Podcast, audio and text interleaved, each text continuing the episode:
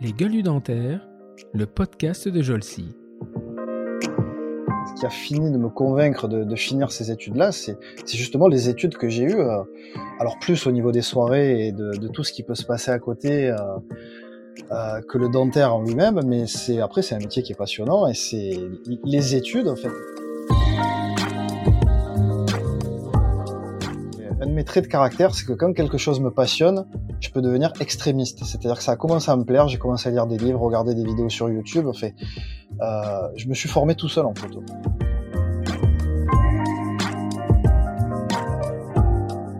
Donc j'ai scanné un peu les diapos de ces trois-là, et puis quand euh, ben, tu vois toute cette iconographie en dentisterie esthétique au sens large, en dentisterie restauratrice, tu te dis que c'est sympa quoi ce qu'ils font. Et, très rapidement, bah, je me dis que finalement, bah, c'est ça que j'ai envie de faire. J'ai ça que j'ai envie de faire, c'est que j'ai jamais fait, de chirurgie de ma vie quoi. Et moi, tu me files, tu me files un bistouri. Euh, bistouri, moi, c'est pour polir un composite ou pour couper du fil dentaire. C'est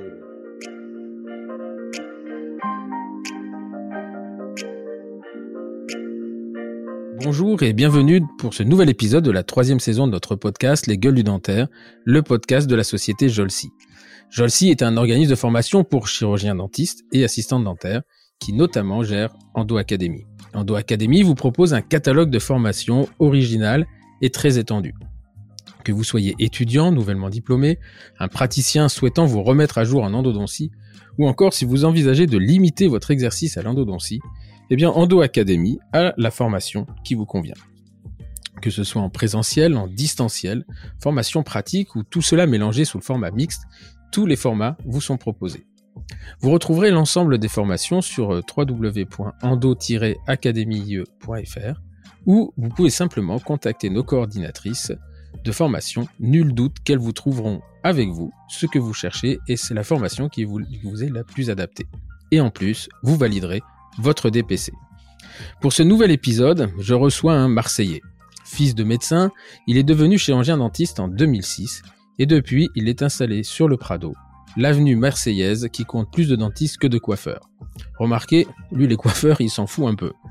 Déjà geek pendant ses études, il s'invite dans le cercle des grands de la faculté, alors qu'il n'est encore qu'étudiant, en scannant les diapositives de celui qui deviendra son mentor pour les transformer en fichiers numériques à l'époque où le, PowerPoint était en train de devenir le standard des conférenciers.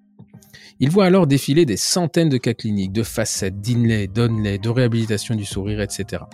Il n'en restera pas de marbre, car passionné déjà par l'image, il comprend alors que sa carrière allait s'orienter dans cette voie. Diplômé deux ans plus tard avec le DU d'esthétique de Marseille, il commence rapidement à enseigner à l'Académie du Sourire. Il fait son chemin petit à petit, gagnant la reconnaissance de ses pairs, en France mais également à l'étranger. Il devient alors membre d'honneur à Style Italiano et suit des formations de photographie en parallèle pour finalement être également diplômé d'une école que je ne connaissais pas, la Nikon School. Son évolution et sa notoriété acquise le conduisent petit à petit à prendre son envol et à créer son propre organisme de formation, le Studio 255. Même si le studio, pour ceux qui y sont allés, n'est plus qu'un organisme de formation, et il nous en parlera.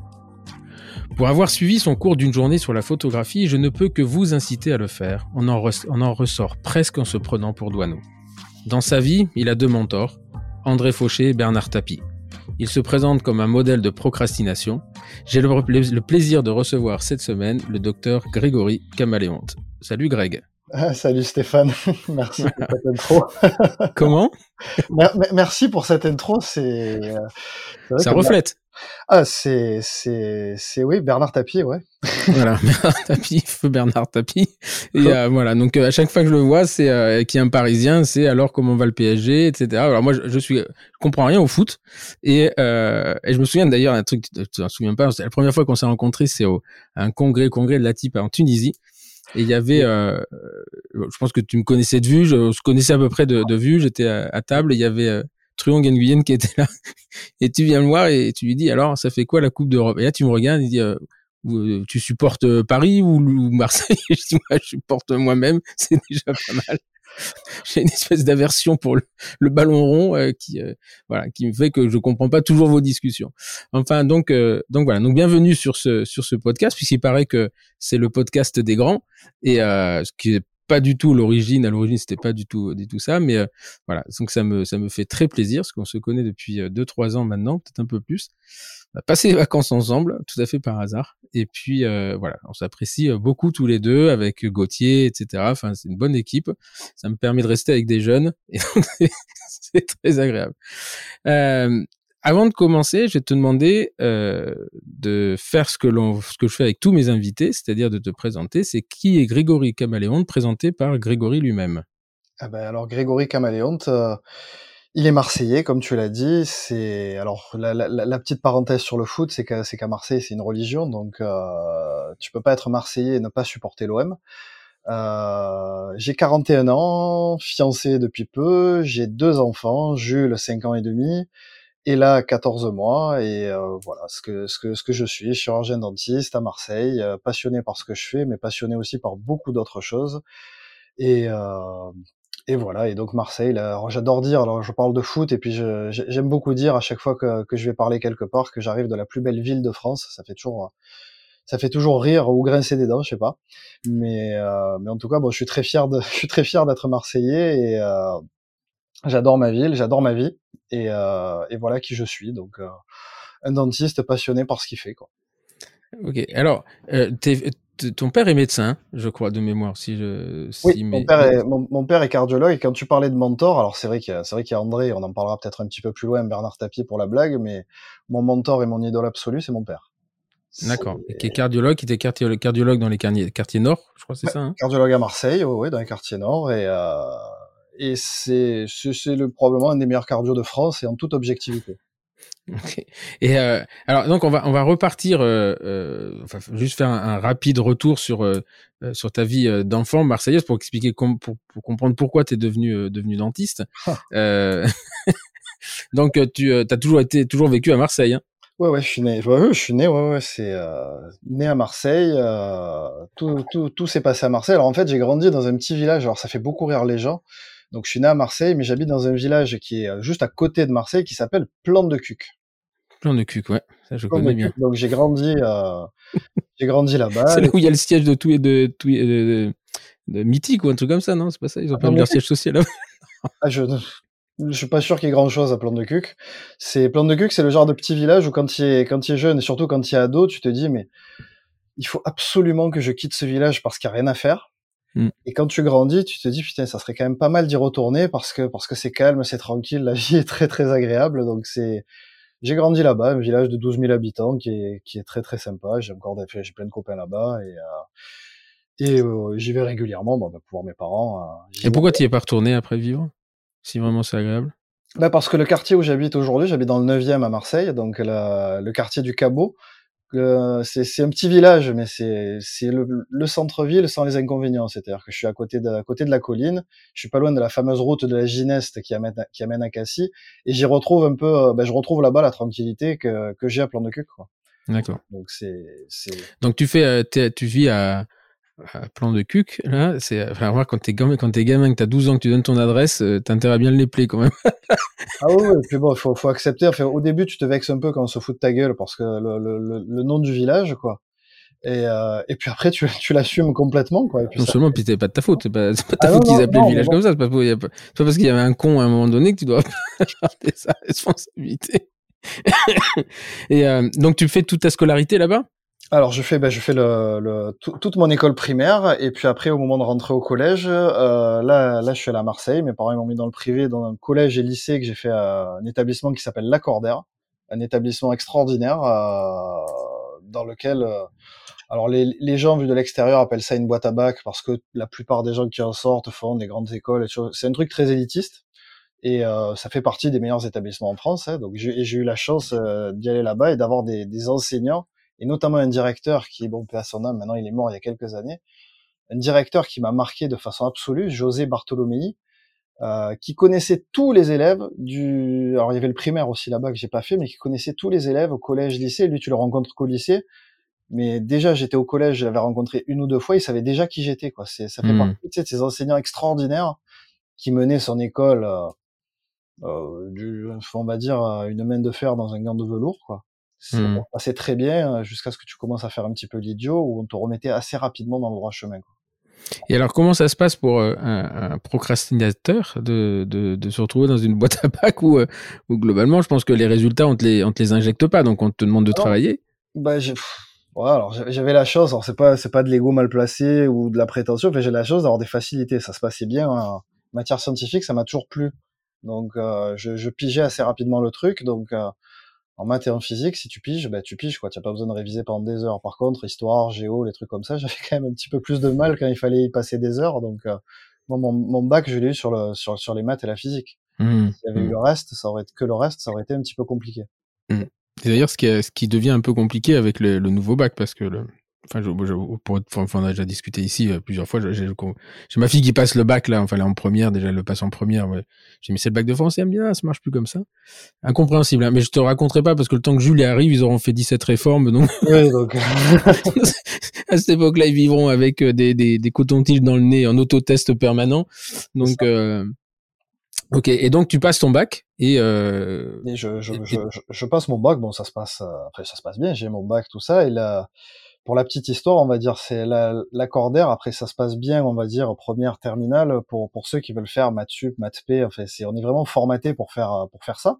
Et, et, et, on y arrive. Et mes parents voulaient que je fasse ça parce que euh, c'était bien de faire de faire une classe prépa, de faire une école d'ingé, tout ça. Et et on va dire c'est un trait de ma personnalité, c'est que je, je, déteste vexer les gens. J'aime pas, j'ai du mal à dire les choses souvent. Je sais pas si des fois c'est une qualité, souvent c'est un défaut. J'ai du mal à j'ai jamais voulu faire ça, mais jamais, jamais, jamais, jamais. Et j'ai toujours vu mon père comme un modèle et, euh, et j'ai toujours eu dans un coin de ma tête de vouloir faire médecine, avec mon père qui me disait ne fais jamais médecine. Donc mmh. j'ai fait tous les dossiers d'inscription possibles et imaginables euh, dans le pour les, les, classes prépa en me disant parce que j'étais je faisais partie des bons élèves mais pas des meilleurs et, et j'ai surtout préparé les dossiers pour les très grandes écoles en me disant que je serais jamais pris justement parce que euh, et je me suis inscrit en, en loose day, comme on dit, euh, sur un minitel avec le directeur à la fac de médecine. Et, malheureusement, j'ai été pris dans une grande parisienne, une grande prépa parisienne. Hein, c'était, elle s'appelait Stanislas. c'est pas mal quand même. Je te laisse imaginer la gueule de mes parents quand on reçoit le courrier. nous avons l'honneur de ma chaîne de vous recevoir euh, patati patata sous réserve que vous ayez le bac. Mm. Euh, quand j'ai pris mon courage à deux mecs, j'ai déchiré le document devant eux en disant papa, maman, je me suis inscrit en médecine je te, je te, laisse imaginer le, le, enfin, le blanc. Ouais, dans le blanc. Mais, mais, bon, j'étais pris dans une, dans une école parisienne et, euh, et c'était pas du tout ce que je voulais faire, mais pas du tout, du tout, du tout. C'était, j'ai toujours été admiratif de mon père, de, de, ben, de, de, la passion qu'il a pour son métier en fait. Hmm. Tous les soirs, il avait toujours un truc à raconter sur un patient que où il avait décelé un truc que personne avait décelé. Et c'est et, et, quand je dis en toute objectivité que, enfin, que pour moi c'est un des meilleurs, si ce n'est le meilleur, c'est qu'en règle générale, quand un médecin est galère, il envoie le patient à l'hôpital. Mmh. Ben là, Surtout en cardio. Ouais. vite mon père, et, et, mon père, il a son cabinet juste à côté de l'hôpital Nord, donc c'est un des deux gros hôpitaux de Marseille, très très gros. Il y a la Timone et l'hôpital Nord. Ben, quand l'hôpital Nord galère, ils envoient mon père, quoi. Donc c'est c'est toujours comme ça et c'est et, et j'avais un peu cette espèce de paradoxe dans la tête en me disant putain je veux faire comme lui mais en fait, non, je veux pas faire comme lui parce que je serai jamais à sa hauteur. Quoi. Ouais, ouais c'est c'est euh, une espèce de, de complexe d'infériorité. Euh. Effectivement, c'est après ça peut être aussi une motivation hein, de dire. Euh, le, le, problème, c'est que ça peut être une motivation, ça peut être un, un objectif de dire je ferai au moins aussi bien que lui.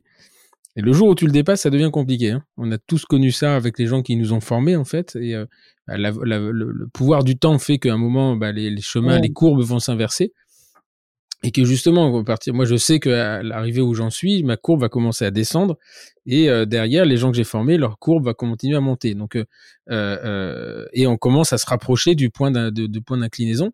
Et psychologiquement, ça se travaille quand même. Hein ça, se travaille.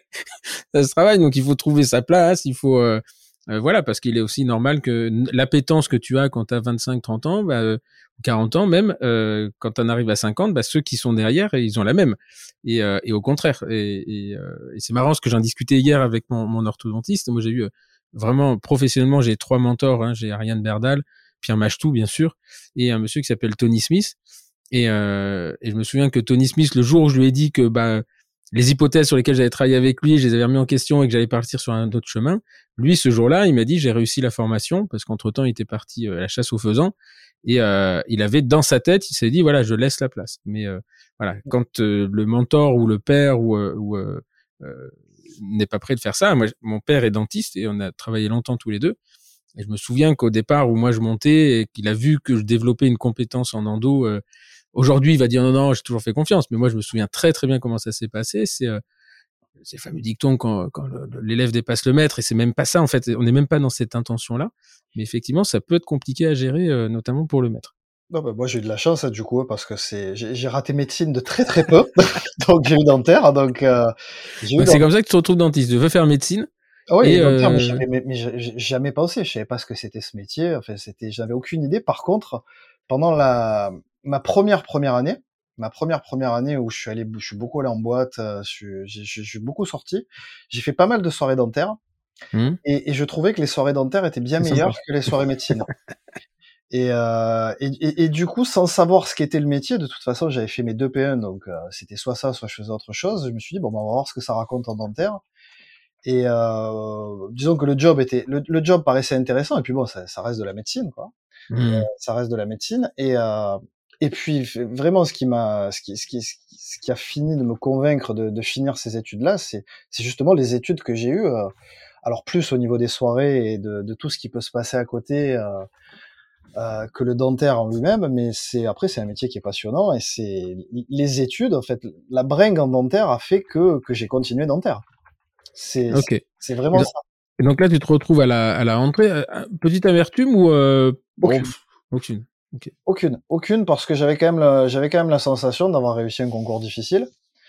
Euh, médecine, il manquait pas grand chose pour y être, donc euh, je me suis dit. Après, moi, je pars du principe que c'est que, que, que les choses, elles sont, enfin, que, peut-être pas écrites à l'avance, mais si j'avais bossé peut-être un petit peu plus, ben, j'aurais eu médecine. Et, euh... Ouais, mais à ce moment-là, tu te rends même pas compte, tu veux bosser plus. Enfin, je pense que il y a un moment, euh, c'est toujours pareil de se reculer, de se dire ah, si j'avais fait ça, ouais, si t'avais pas été à ce match de foot.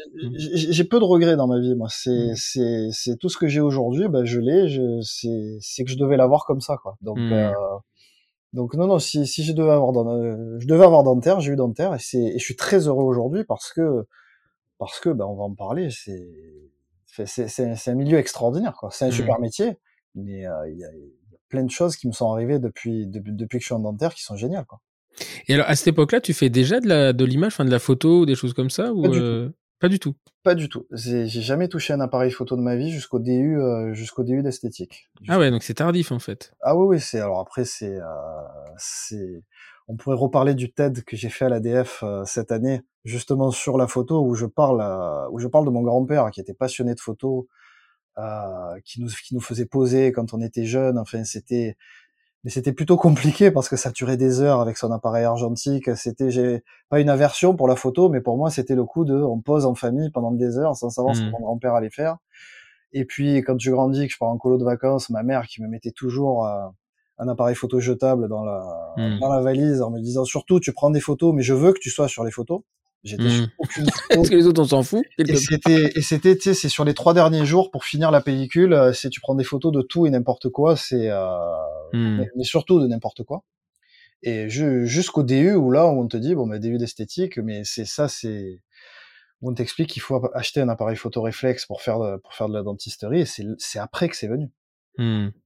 Et donc, ah oui, donc je pensais que c'était c'était beaucoup plus euh, parce que donc tu as développé des sacrés euh, des sacrés outils, compétences derrière, parce que c'est devenu c'est devenu une passion, je pense. Hein, enfin, ah, hyper, hyper, rapidement, hyper mmh. rapidement, parce que parce qu'on m'a on m'a expliqué comment m'en servir dans le cadre du dentaire. On m'a expliqué le comment, mais on m'a pas expliqué, on m'a pas trop expliqué le pourquoi. Mmh.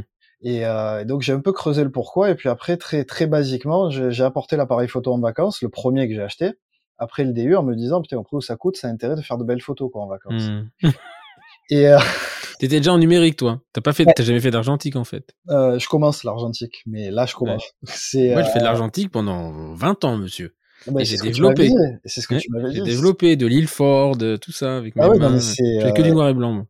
C'est c'est ce que j'ai c'est c'est ça quoi c'est ce que j'ai envie de faire en ce moment mais c'est c'est justement en apportant le, le, le, premier réflexe que j'ai eu en vacances euh, que je me suis dit que la photo c'était passionnant parce que tu avais rien à faire pour faire une jolie photo Et de là, euh, de là, en fait, j'ai un de mes traits de caractère, c'est que quand quelque chose me passionne, je peux devenir extrémiste. C'est-à-dire que ça a mmh. commencé à me plaire, j'ai commencé à lire des livres, regarder des vidéos sur YouTube. En fait, euh, je me suis formé tout seul en photo.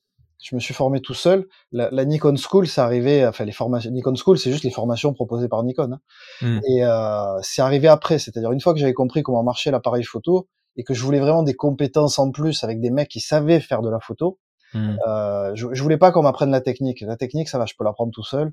Mmh. Et euh, c'est pas le plus compliqué et, je peux devenir extrémiste, c'est-à-dire que si j'ai décidé de me perfectionner sur un sujet, euh, la contrepartie de ça, c'est que quand quelque chose ne m'intéresse pas, tu peux faire ce que tu veux pour essayer de m'y intéresser, tu n'y arriveras pas.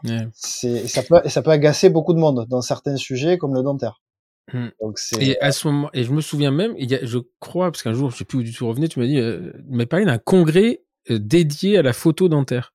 Oui, ça c'était le congrès à Séville. Le congrès à et c'est quoi ce, c'est quoi ce congrès? Ben c'est, c'est Alessandro De Vigus, le, alors qu'il maintenant c'est plus le rédac chef de, de l'European Journal of, uh, Cosmetic, of Aesthetic Dentistry, qui a organisé un congrès sur euh, la photo dentaire. Sur la photo dentaire. Le, le, prochain, je crois que c'est, je sais plus si cette année ou l'année prochaine à Budapest. Et, euh, et, et, justement en photo et en photo dentaire, c'est grâce à la photo, j'ai pu rencontrer de sacrés artistes et une, je pense que tu connais, puisque je fais les formations avec elle et on a fait incroyable. On a fait la deuxième journée photo, c'est Frédéric Ferrand. Frédéric Ferrand, je l'ai rencontré à l'Académie du Sourire. Elle savait déjà faire de la photo. J'espère lui avoir apporté deux trois trucs, mais je suis pas certain. Je, je sais que je l'ai aidé en post prod, mais une artiste exceptionnelle. Faut voir ce qu'elle hmm. fait avec les dents. C'est euh, c'est une personne adorable, mais en plus une artiste. Faut voir ce qu'elle peut faire en photo artistique dentaire. C'est c'est extraordinaire. Et donc oui, il y a ce congrès qui est Comment il s'appelle le congrès là Juste qu'on mette le lien pour ceux que ça intéresse? Ah, il faudrait, que je le retrouve. C'est, ça doit être sur la page d'Alessandro De Vigus. C'est euh, le Dental Photographie Congress, un truc comme ça. Ok. Et, euh, et c'est, mais bon, par contre, faut aimer la photo, quoi ouais, ouais, c'est sûr, mais euh, c'est, euh, mais je me souviens parce que tu m'avais, tu m'avais expliqué le quand on avait fait les, les, les photos avec les, les, les, trucs inversés, là, l'espèce de bague, euh, ouais. un truc, un truc incroyable. Et euh, et tu avais dit, je, je reviens d'un, d'un congrès. Alors le premier était pas, était pas très bien organisé, mais tu m'as dit le deuxième c'était. non, c'était, c'était, c'était le premier. Ils avaient eu du mal à le mettre en place. Le deuxième, il a été reporté à cause du Covid. Non, c'était le premier. Et, et je fais le workshop avec avec Carlos Ayala euh, qui qui lui fait des super qui fait des super photos et puis qui pour faire de la super macro, c'est-à-dire pour aller encore plus près du plus près du plus près, il te montre qu'en achetant un objectif mécanique euh, qui coûte 100 balles sur euh, sur la Fnac ou sur Amazon, tu le mets à l'envers. Mmh. De mettre un objectif à l'envers. C'est c'est ce qui est logique en optique en fait. Mais oui oui, c'est quand mmh. tu réfléchis, c'est logique mais mais mais en fait, c'est je suis assez admiratif des gens qui ont des idées à la con. En fait c'est pour moi, c'est pourquoi tu vas mettre un objectif à l'envers, quoi. Et puis finalement, mais pourquoi pas? Donc là, c'est je, remettrai le, le, le, lien. Il y a une vidéo. Je mettrai la vidéo qui présente le congrès. Effectivement, il s'appelle Dental Photography Conference. C'est, il a lieu le 16 et 17 décembre, septembre à Budapest. C'est exactement ça. Et euh, voilà, c'est organisé en, en partiel, euh, partiellement par quintessence, j'ai l'impression. Et euh, donc voilà, donc euh, c'est assez, euh, c'est assez intéressant. Et Frédéric Ferrand, elle a, elle a un, un site où, moi je me souviens d'avoir vu des photos d'elle, mais c'est, c'est un truc ah bah incroyable. Sa page Facebook, sa page Insta et. Et, et, Fred, c'est une nana qu'il faut découvrir autant humainement parce qu'elle est extraordinaire, mais artistiquement, c'est moi, elle m'apprend des choses. Enfin, c'est elle m'apprend des choses tous les jours. Elle a, elle, a, sa page Facebook, sa page Insta, et euh, il, faut, il faut aller voir ça. Il faut, faut voir ce qu'elle fait. Elle fait fumer les dents. Ouais. ouais, ouais, euh, non, mais après, elle le fait surtout en. Enfin, ce qui est intéressant, c'est qu'elle utilise beaucoup la lumière bipolarisée, mais que moi, en recherche, j'ai vu très longtemps. Elle, elle a gardé le volume. Euh, Nous, on le fait sur des slices de, de, de, de, de 50, 100 microns et avec la lumière qui, qui passe à travers. c'est vrai que les, les tubuli dentinaires, enfin la structure de la dent à l'envers, c'est assez incroyable. Et elle, elle l'a fait. Euh, euh, elle utilise le volume, elle garde la dent elle-même, elle en fait, euh, elle en fait vraiment des photos artistiques. Ouais, c'est, c'est. Euh, ah non, mais c'est incroyable. Et puis elle a un sens artistique. Je veux dire, c'est faire une photo en double polarisation. Dans l'absolu, c'est un des trucs les plus faciles à faire. Le, mmh. plus, le, plus, le plus pénible, c'est d'avoir une tranche de dent. Parce que tu en Mm. éclates un maximum dedans. Mhm. Mais après, euh, coincer une tranche dedans entre deux filtres polarisants et éclairés par en dessous, n'importe qui peut le faire. Mm, mm. Par contre, avoir Faut aller dans un labo, aller faire de l'histologie des tissus durs et euh, voilà, vous aurez des images extraordinaires. par contre, la, la- la mise en scène, le cadrage, l'idée, euh, le, le- le- le parallèle avec, euh, elle a une photo où elle met des tranches dedans, où elle met des signes à côté. Enfin, c'est des trucs qui se répondent. Enfin, elle a- il lui passe des trucs par la tête qui sont, enfin, je sais pas. Il y a des gens, une sont, artiste. Il y a des gens qui sont câblés différemment dans la tête. Mm. Et- et fait des artistes. Ouais, exactement. Et, euh, Donc là, tu fais ton DU. Euh, donc l'histoire, euh, je, je pense l'avoir bien. Enfin, je- parce que j'ai une mémoire en général. Quand on me dit les choses, on me les dit pas 100 fois. Et, et je me souviens que tu as scanné des diapositives. Alors ça, c'était en pour- quatrième année. En Ouais. quatrième année, j'étais en quatrième année et c'était, j'avais déjà ce petit côté geek et, et Pierre Santoni qui était le chef de la prothèse. Alors j'étais, il y a deux centres de soins, il faut savoir à Marseille, deux centres de soins où tu fais tes études. Le centre-ville, alors le, le- le centre qui s'appelait Gaston Berger, c'était le centre où ils avaient un petit peu plus de matos. Alors il n'y avait pas des masses, mais et puis l'hôpital Nord. Moi j'ai fait mes études à l'hôpital Nord. J'ai appris la dentisterie de guerre là-bas parce qu'on avait zéro matériel, mais absolument zéro matériel. Mais par contre on a appris la débrouille. Et euh, mais bon, euh, je, je pense que c'était un peu le même problème partout en France dans les centres de soins. Et, euh, et mon côté geek a fait que le, mon chef de prothèse, Pierre Santoni à l'époque, vient me voir en me disant, ben il y a André Fauché qui s'occupe de la resto euh, à Gaston Berger, qui, ben, qui a besoin de quelqu'un pour euh, pour lui expliquer PowerPoint. Et, C'est euh, là que les emmerdes commencent. et oui, mais alors le, le, le truc, c'est que tu es étudiant, tu fais la bringue tout le temps. Alors jamais manqué de rien, mais euh, mais euh, mais bon, si j'avais 4 euros à me faire, euh, si j'avais 4 euros à me faire pour pour pouvoir encore plus faire la bringue, je me suis dit bah tiens, il y a un prof qui a besoin de ça. Je savais qui était André, hein, puisque j'avais eu des cours à la fac quand j'y allais, quoi. Et euh, les, les cours dentaires, j'y allais. J'allais pas trop aux cours non dentaires, donc je savais qui était André Fauché, mais je le connaissais pas.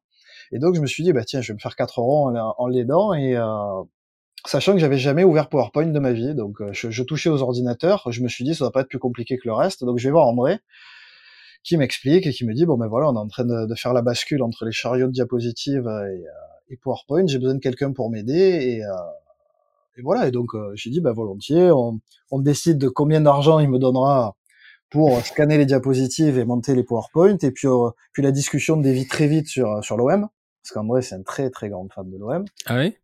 Ah oui, oui, c'est André, c'est André l'Olympique de Marseille, c'est une grande histoire, enfin un Marseillais quoi. Et, euh, et si tu et, et, et, si tu veux, moi comme n'importe quel étudiant en dentaire, alors moi en plus j'ai pas de, j'ai aucun background dentaire. Moi mon idée c'était de faire euh, soit ortho, soit les implants, c'est-à-dire Mmh. les deux spécialités où potentiellement euh, quand tu es étudiant, tu dis bah c'est les orthos et les implantos qui gagnent de l'argent quoi. Mmh. Donc j'étais vraiment, enfin moi je voulais faire de la chirurgie quoi. Je, je voulais faire de la chirurgie, puis un associé de mon père euh, qui était stomato, qui était super fort en chirurgie, que j'étais allé voir, ça me plaisait beaucoup ce qu'il faisait. Et, euh, et donc moi André m'avait dit, est-ce que je peux t'aider pendant tes études, tout ça? Je dis moi vous savez c'est surtout la chirurgie qui me plaît. Il me dit bah je pourrais pas grand chose pour toi, et donc du coup on décide de bosser ensemble. Et c'est comme tu disais, j'ai scanné mais des centaines de milliers de diapositives, et le scanner de diapositives, il était chez euh, un des meilleurs amis d'André, euh, qui est Gilles Coubi, le papa de Stéphane. Ah ouais, je connais bien la bête. Donc, euh, donc euh, Gilles, c'est quelqu'un aussi, euh, quelqu'un d'extraordinaire et que vraiment avec qui j'ai de super souvenirs. Et, euh, et j'ai scanné, donc du coup il en a profité pour me faire scanner ses diapos à lui aussi. Hein. donc, mais du coup, et Safari. Oui, c'est ça. Et puis bon, il faut, faut pas oublier aussi l'associé historique d'André, Jean-Louis Brouillet, hein, parce mmh. que lui aussi, il faut en parler, un grand, grand monsieur aussi. Donc j'ai scanné un peu les diapos de ces trois-là, et puis quand euh, ben, tu vois des toute cette iconographie en dentisterie esthétique au sens large, en dentisterie restauratrice, tard, tu te dis que c'est sympa quoi ce qu'ils font. Mmh. Et, et, et, très rapidement, ben, je me dis que finalement, ben, c'est ça que j'ai envie de faire. J'ai ça que j'ai envie de faire, c'est que j'ai jamais fait, j'ai jamais fait de chirurgie de ma vie quoi. Mmh. Et le, moi, tu me files, tu me files un bistouri. Euh, bistouri, moi, c'est pour polir un composite ou pour couper du fil dentaire. C'est et, et, très rapidement, je me suis passionné pour euh, passionné pour tout ça. Euh, j'ai André, il a commencé à m'emmener sur les congrès avec lui. Alors, je pense dans un premier temps pour être sûr que s'il y avait une s'il y avait un problème sur l'ordinateur, je sois là pour tout réparer. euh, parce que c'est pendant des années, d'ailleurs, il y avait la société Mimesis. C'est là aussi que j'ai rencontré Jean-Christophe. Euh, en fait, j'étais un peu l'informaticien de tout ça, quoi. Mmh. Passer mes soirées à régler les vidéoprojecteurs, mais euh, c'est fait. J'ai passé un temps fou. Là enfin, puis il faut remettre ça dans le contexte. Hein. C'est euh, là aujourd'hui, c'est du plug and play, c'est-à-dire que ah quand oui, ça marche pas tout de suite, on s'énerve. Mais putain, les incompatibilités avec le RGB qui envoyait pas le signal. Euh, c'est un cauchemar. Les, les vidéoprojecteurs, euh, où il fallait faire les balances de blanc. Enfin, nous, c'est encore ce noir et blanc avec les diapos, donc ça allait bien avec les radios. Mais moi, je me souviens, enfin, c'était euh, le gros, gros stress quand on allait euh, dans des congrès comme l'ADF, etc. C'était euh, est-ce que ça va marcher, quoi? Ah non, mais Est-ce que ça va marcher? C'était ça. Et An- An- André pourrait te dire que si, si j'étais dans le coin, enfin, j'ai toujours cette étiquette-là là, de, de, de, de- du monsieur informatique. Et pendant des années, d'ailleurs, les, les, les gens, euh, les gens enfin, savaient pas que j'étais dentiste. Les gens pensaient que j'étais l'informaticien de Mimesis ou de l'Académie du Sourire. Appelez l'appariteur. Et euh, ju- jusqu'à la première, c'est ça, jusqu'à la première fois où André me fait parler sur, euh, me fait parler sur trois slides pour expliquer la préparation de facettes Hmm. et un congrès, euh, un des congrès Mimesis en, je sais plus en quelle année, mais c'était, c'était à Bandol. Euh, c'était à Bandol et j'expliquais à une assemblée, enfin je veux dire Mimesis c'était une jolie société, c'était la, la réunion de toutes les sociétés scientifiques euh, de France. C'est là que j'ai rencontré euh, Gilles Tirlet et Jean-Pierre Attal, c'est là que j'ai rencontré Jean-François Lasserre, enfin que des grands monsieur que, que j'ai toujours beaucoup de plaisir à voir et que j'admire, euh, que j'admire énormément. Et le jour où je parle de facettes, les gens disent mais en fait tu es dentiste. Hmm. En fait, tu es dentiste. Et puis, c'est, donc, c'est la première fois. Alors, c'était peut-être 5-6 minutes sur scène. Hmm. 5-6 minutes sur scène à expliquer quelque chose. euh, là aussi, je le dis avec un grand sourire, quelque chose que j'avais jamais fait de ma vie. Hmm. J'avais jamais fait une facette de ma Par contre, la, tech, la, la, la procédure, je la connaissais par cœur. Le Mm. calibre des fraises, le... je connaissais par cœur. Et c'est, c'est comme ça que ça a commencé, quoi. D'accord. Et donc Mimesis, pour revenir là-dessus, c'était euh, c'était quoi? C'était une, une, une association, enfin c'était un congrès tous les euh, un groupe de recherche en dentisterie esthétique et restauratrice. C'est Jean-Christophe, André et Jean-Louis qui l'ont fondé. Et c'était l'occasion, une fois par an, de, ben, de se réunir et de faire le point un peu sur ce qui se passait en, ce qui se passait en restauratrice et en esthétique. Et donc, euh, il y avait la conférence de, du groupe Mimesis, donc c'était Marseille. Euh, les Parisiens, donc c'était Gilles, Jean-Pierre et leur équipe. Euh, Jean-François avec euh, avec Bordeaux, avec euh, c'est avec Symbiose. Hmm. Euh, plus euh, ben, d'autres groupes qu'il y avait en France, Olivier Etienne évidemment, on fait l'équipe de Strasbourg avec René Serfati, Charlie Toledano, Olivier Etienne, euh, toutes ces et puis plus d'autres équipes, euh, c'est plus d'autres équipes. Ça a été une année, c'est là que j'ai rencontré, euh, ça a été mon directeur scientifique, mon responsable scientifique c'était à l'ADF, Alain Perceval, qui avait fait une course sur la photo que j'avais adoré. Hmm. Euh, et donc chaque année, c'était la, la, un peu la grande messe euh, de la dentisterie esthétique. Et nous, quand on a fait, on était les petits jeunes, quoi. Alors c'est, il y avait les Marseillais qui avaient les petits jeunes, donc c'était Gauthier, c'était moi, c'était Stéphanie Horté.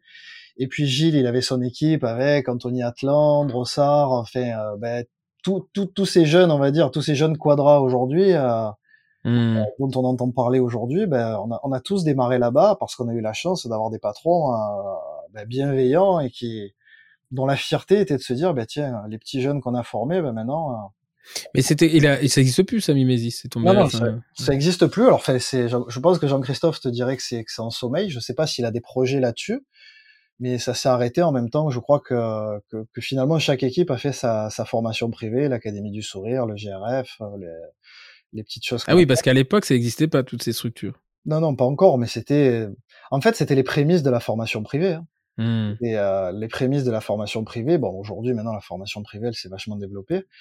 Et euh, mais c'était, c'était cette espèce de, de, de Mais ça n'avait pas vocation, ça avait pas vocation à former des praticiens. Enfin, les gens pouvaient s'y inscrire quand même ou euh, Ah oui, c'était un congrès où on avait, alors il y y avait une, une demande qui était énorme, il y avait, je crois, entre 100 et 200 personnes à chaque fois.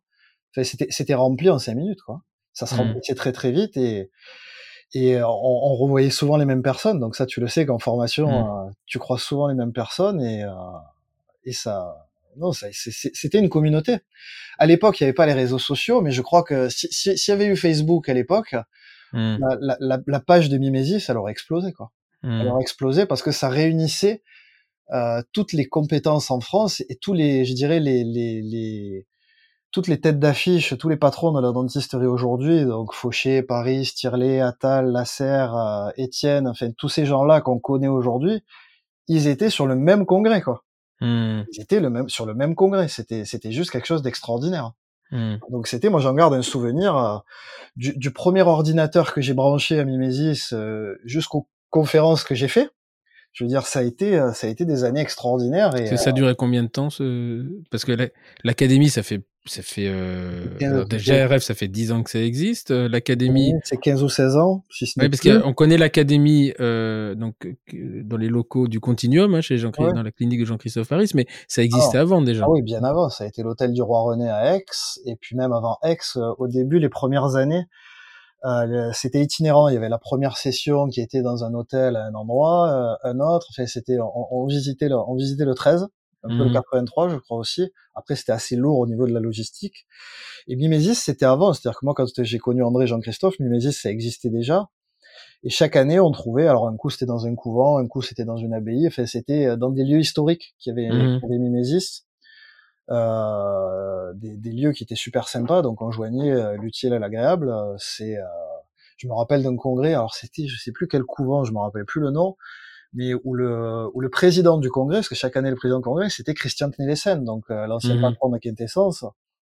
Quand tu rencontres des gens comme ça, quoi, c'est, mmh. c'est, c'est extraordinaire. J'ai eu la chance d'être le, le brancheur d'ordinateur officiel de, oh là là, de, comment s'appelle le, le, patron de Gilles Tirlet, le patron du collage, qui ah, Michel Degrange. J'ai pu brancher l'ordinateur de Michel Degrange. Ben, ce, ce gars-là est tellement, fait, extraordinaire. Ça, j'apprends rien à mmh. personne. J'ai mis une demi-heure à le brancher son ordinateur parce que j'ai eu une discussion, mais extraordinaire avec lui. Mmh. C'était un cas, lui. Hein. Moi, je l'ai connu très peu, connu très très peu. J'ai su trop tard que, que a priori, euh, il m'appréciait. Mais euh, moi, c'était un, un, monstre pour, enfin, pas un monstre dans le mauvais sens du terme. C'est-à-dire que c'était des gens que j'osais pas, j'osais pas approcher, quoi. C'était euh, ah, d'abord parce qu'on n'était pas du tout sur les mêmes euh, thématiques. Et en fait, j'ai appris trop tard ce qui est décédé peu de temps après. Les, les... Je me souviens un jour, il m'avait dit, il faudra vraiment un jour qu'on se parle parce que tu m'intéresses j'avais 30 balais, euh, euh, je faisais de la recherche sur la pulpe, etc. Et puis après, le, la, fait, la vie a fait que, et puis il est décédé au moment où j'aurais pu, euh, j'aurais pu faire sa connaissance. Mais effectivement, tous ceux que j'ai connus, donc Gilles et Jean-Pierre, Frédéric Rowe l'a connu ah, très très bien, Nicolas Lehmann, tout ça sont des, des gens qui des gens qui qui qui qui enfin qui l'ont eu comme mentor et j'en ai jamais alors il avait une personnalité il avait un truc et tous les gens qui l'ont eu en, en, en tant qu'enseignant aussi hein, qui fait quasiment l'unanimité. Enfin, c'était ah vraiment, vraiment des, des, gars là. Ah, c'est moi, enfin, moi j'avais apprécié l'échange. Je m'étais senti un peu privilégié, c'est-à-dire que pendant que tu branches un ordinateur et que le conférencier qui branche son ordinateur à l'époque, il est toujours stressé de savoir si ça marche ou si ça marche pas. Mmh, mmh. Et euh, donc du coup, j'avais eu ce moment privilégié parce que personne venait oser lui parler parce que on attendait que l'ordinateur s'affiche mmh. à l'écran et qu'on sache que tout était bon. Donc j'avais fait un peu durer le plaisir parce que au bout d'un moment j'ai compris comment ça fonctionnait un vidéoprojecteur, donc euh, je savais en fait qu'il n'y avait pas de magie, mais qu'il y avait deux trois astuces en fonction des marques à l'époque des mmh. vidéoprojecteurs. Donc euh, j'avais fait durer le plaisir et j'avais, enfin, j'étais hyper jeune praticien, donc euh, j'avais demandé des conseils. Alors le collage, les adhésifs, des bons conseils. Le premier, un, des premiers conseils, c'est déjà lis la notice de ton adhésif.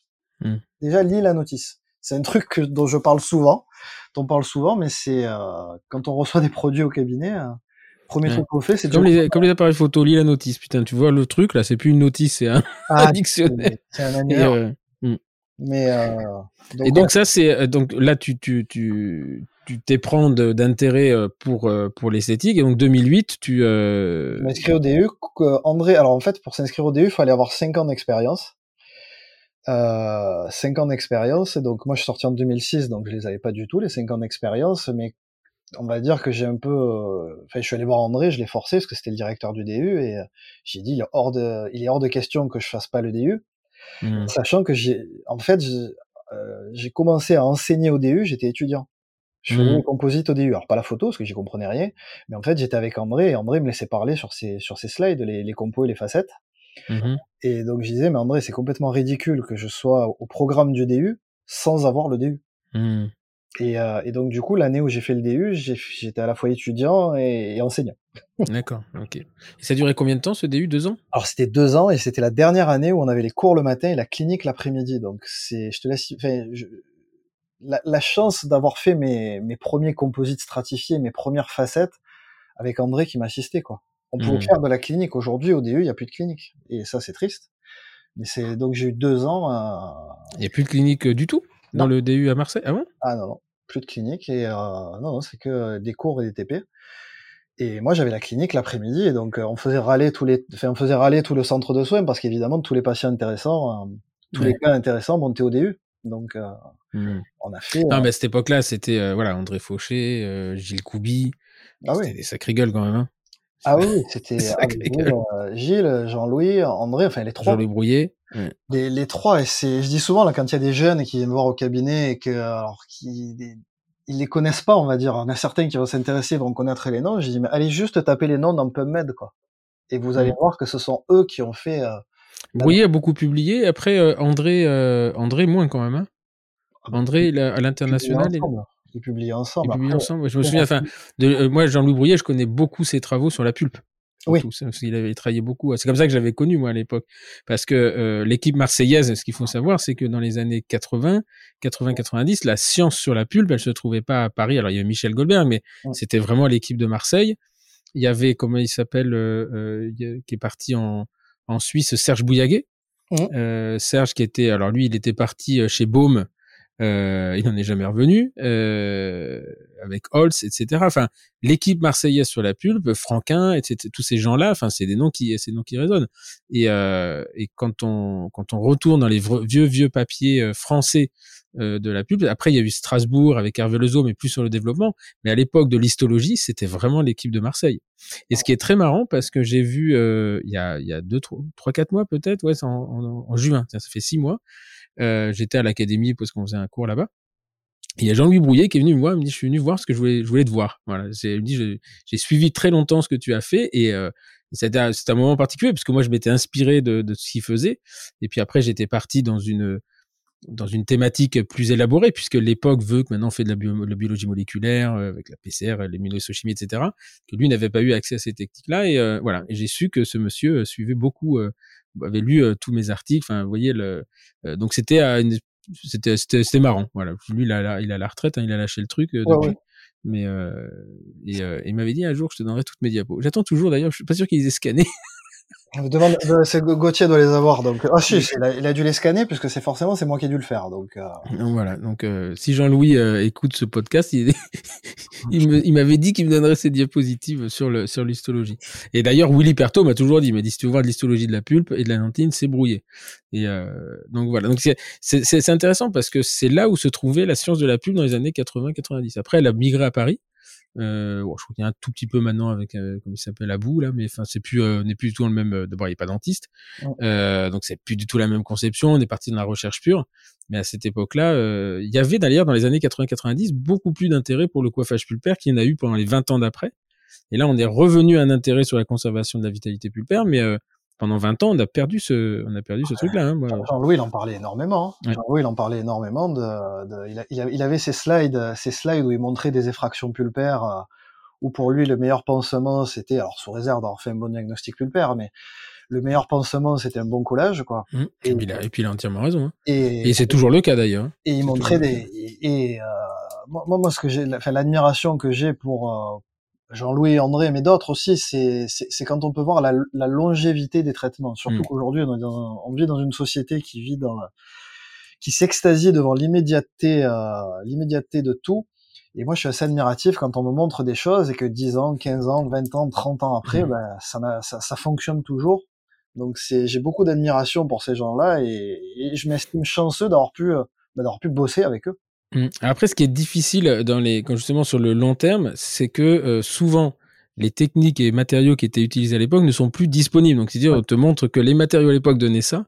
Euh, toi, à 30 ans, et tu dis, ouais, mais je voudrais le refaire, je pourrais pas le refaire, puisque aujourd'hui, un inlay en or, ça se fait plus. Enfin, c'est pas que c'est pas disponible, mais vu le prix de l'or, ça va être compliqué. Et en fait, quand tu regardes, c'est qu'il y avait simplement des, des principes biologiques qui étaient, euh, euh, qui était suspecté, où c'était, on dit ouais, ça doit marcher comme ça, et qu'aujourd'hui on a prouvé et on, on, sait maintenant pourquoi ça fonctionne. Que l'étanchéité, tu vois, les gens te disent, enfin aujourd'hui, euh, on va parler de l'IDS comme s'ils avaient inventé une technique, on va te dire l'IDS a été décrit par machin. Non, l'IDS, c'est euh, c'est pas c'est pas comment il s'appelle le Suisse, c'est pas lui qui l'a inventé. Enfin, il a donné un nom, mais le fait de fermer les tubules antinaires avec un composite, ça se fait depuis ça se fait depuis des années de façon instinctive, intuitive. Et après Et on a réussi à démontrer ça sur des modèles animaux, et on a eu des explications en biologie moléculaire qui te disent, ben voilà, l'hypothèse est la bonne. Aujourd'hui, euh, on sait qu'un MTA sur un coiffage pulpaire, ça marche. On ne sait pas comment ça fonctionne, mais on sait pourquoi ça marche. On ne sait pas comment ça marche, mais on sait pourquoi ça marche.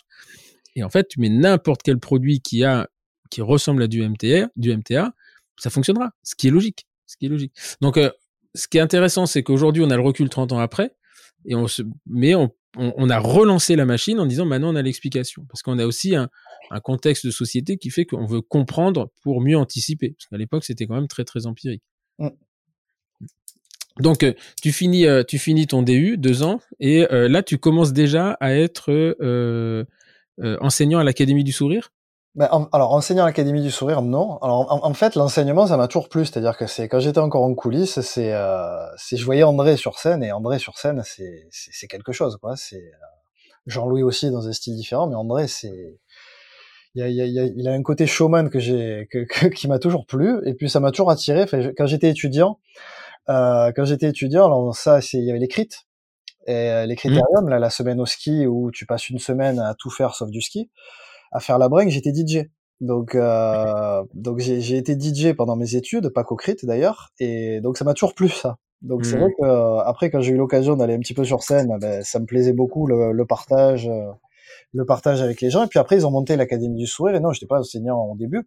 J'ai aidé toujours au, niveau informatique parce qu'il a fallu, euh, ben, il a fallu faire ses preuves parce que André était ok pour que j'enseigne, mais Jean-Louis me connaissait moins.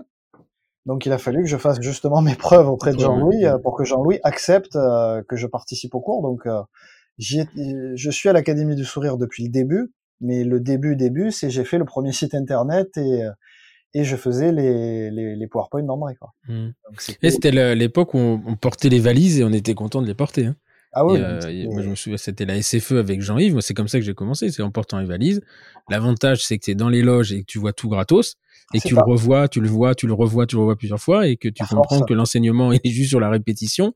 Et euh, moi, je, je, me souviens très très bien. Euh, 2080, c'est 1998 quand Jean-Yves Cochet prend la présidence de la SFE et euh, je lui dis, je voudrais faire Nando. Bah écoute, il me dit que ça tombe bien parce que j'ai besoin de quelqu'un pour venir porter les valises. Et, euh, et toi, aujourd'hui, c'est un côté péjoratif de porter les valises. Ouais, quand même, moi, pas porter les valises. J'ai fait, j'ai fait ma thèse sur le truc. Ouais, mais moi, je les ai portées. C'était même des malins. ouais, et, euh, et on avait accès à l'époque. Il y avait, euh, euh, c'était tous les, enfin, Jean-François Pelly, Catherine Ritchie, il y a tous les, tous les grands noms de Anne Claes. C'est comme ça que je les ai connus.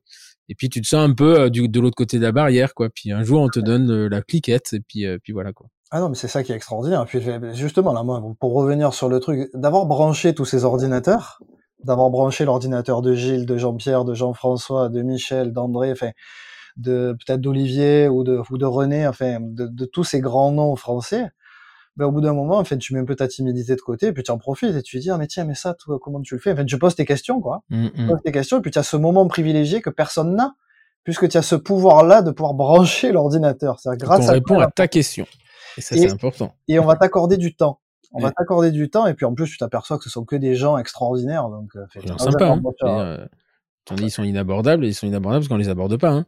j'ai jamais vu, j'ai jamais vu un mec me, me mordre en disant casse-toi, je pas envie de te parler. Jamais, ça m'est jamais arrivé. Il faut juste aller les voir. Donc c'est, moi je profitais de ces moments-là parce que dès que j'avais une question à poser, dès que ben, je la posais quoi. Hmm. Et, euh... Donc là, c'est tu, tu branches les valises et puis à un moment, euh, un jour, euh, donc tu fais ton DU, tu, tu développes ta, ta, ta, ta faute, enfin l'intérêt pour la photo et, et, donc tu, un jour tu deviens, euh, enfin tu as ton premier cours à l'académie. C'était sur quoi? Sur les composites, c'est ça? C'était sur les composites et c'était, mais au, bout d'un moment, c'est justement l'intérêt pour la photo, tu, tu, tu, le, tu le trouves et puis au bout d'un moment, tu as, as, la chance qu'on te fasse confiance sur un cours, alors sur les composites, un peu les composites, un peu les facettes, mais des toutes petites parties. Puis au bout d'un moment, tu te dis, ça serait bien que je parle sur mes photos et pas sur les photos des autres. Mmh. Et que tu puisses, euh, on va dire, te donner à 200% au cabinet euh, bah, pour que André valide le fait que tu puisses mettre une de tes photos dans sa conférence. Mmh. Et c'est là mmh. que c'est là que ça commence euh, petit à petit. Plus en parallèle la passion pour la photo, où petit à petit, bah, tu t'aperçois que tu dis, bah, tiens, bah, la photo, vous devriez mettre, euh, faire tel réglage, faire telle chose, telle chose, telle chose. Il y avait le cours photo de l'Académie du Sourire. C'est pas moi mmh. qui ai amené le cours photo à l'Académie du Sourire. Jusqu'au jour où euh, ben, les trois te disent bon ben, l'année prochaine c'est toi qui fais le cours photo parce que tu as prouvé que tu touchais en photo quoi. Mmh.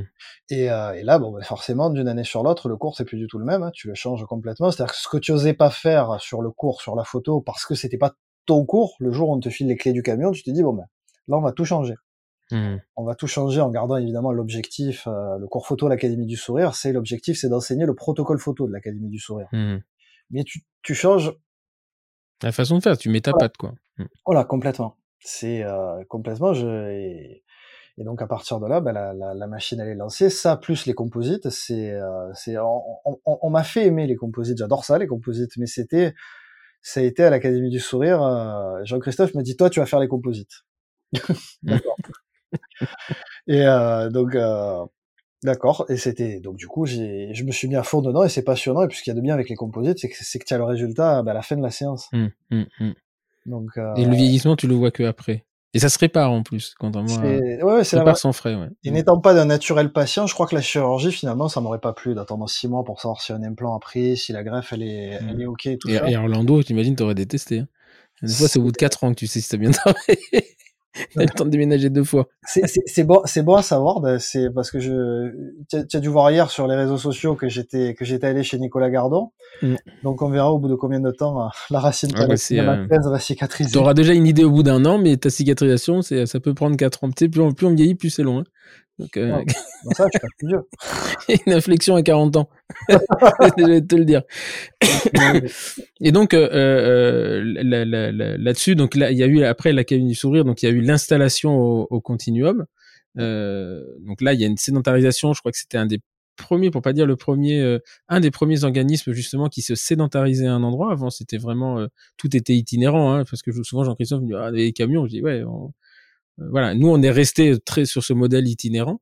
Euh, je pense que c'est très axé aussi sur la personnalité des gens qui euh, de l'organisme, de, de de celui qui dirige. Ouais. Moi, je, je suis un mobile. euh, Enfin, nous, on est des mobiles et justement, c'est on développe tout là-dedans.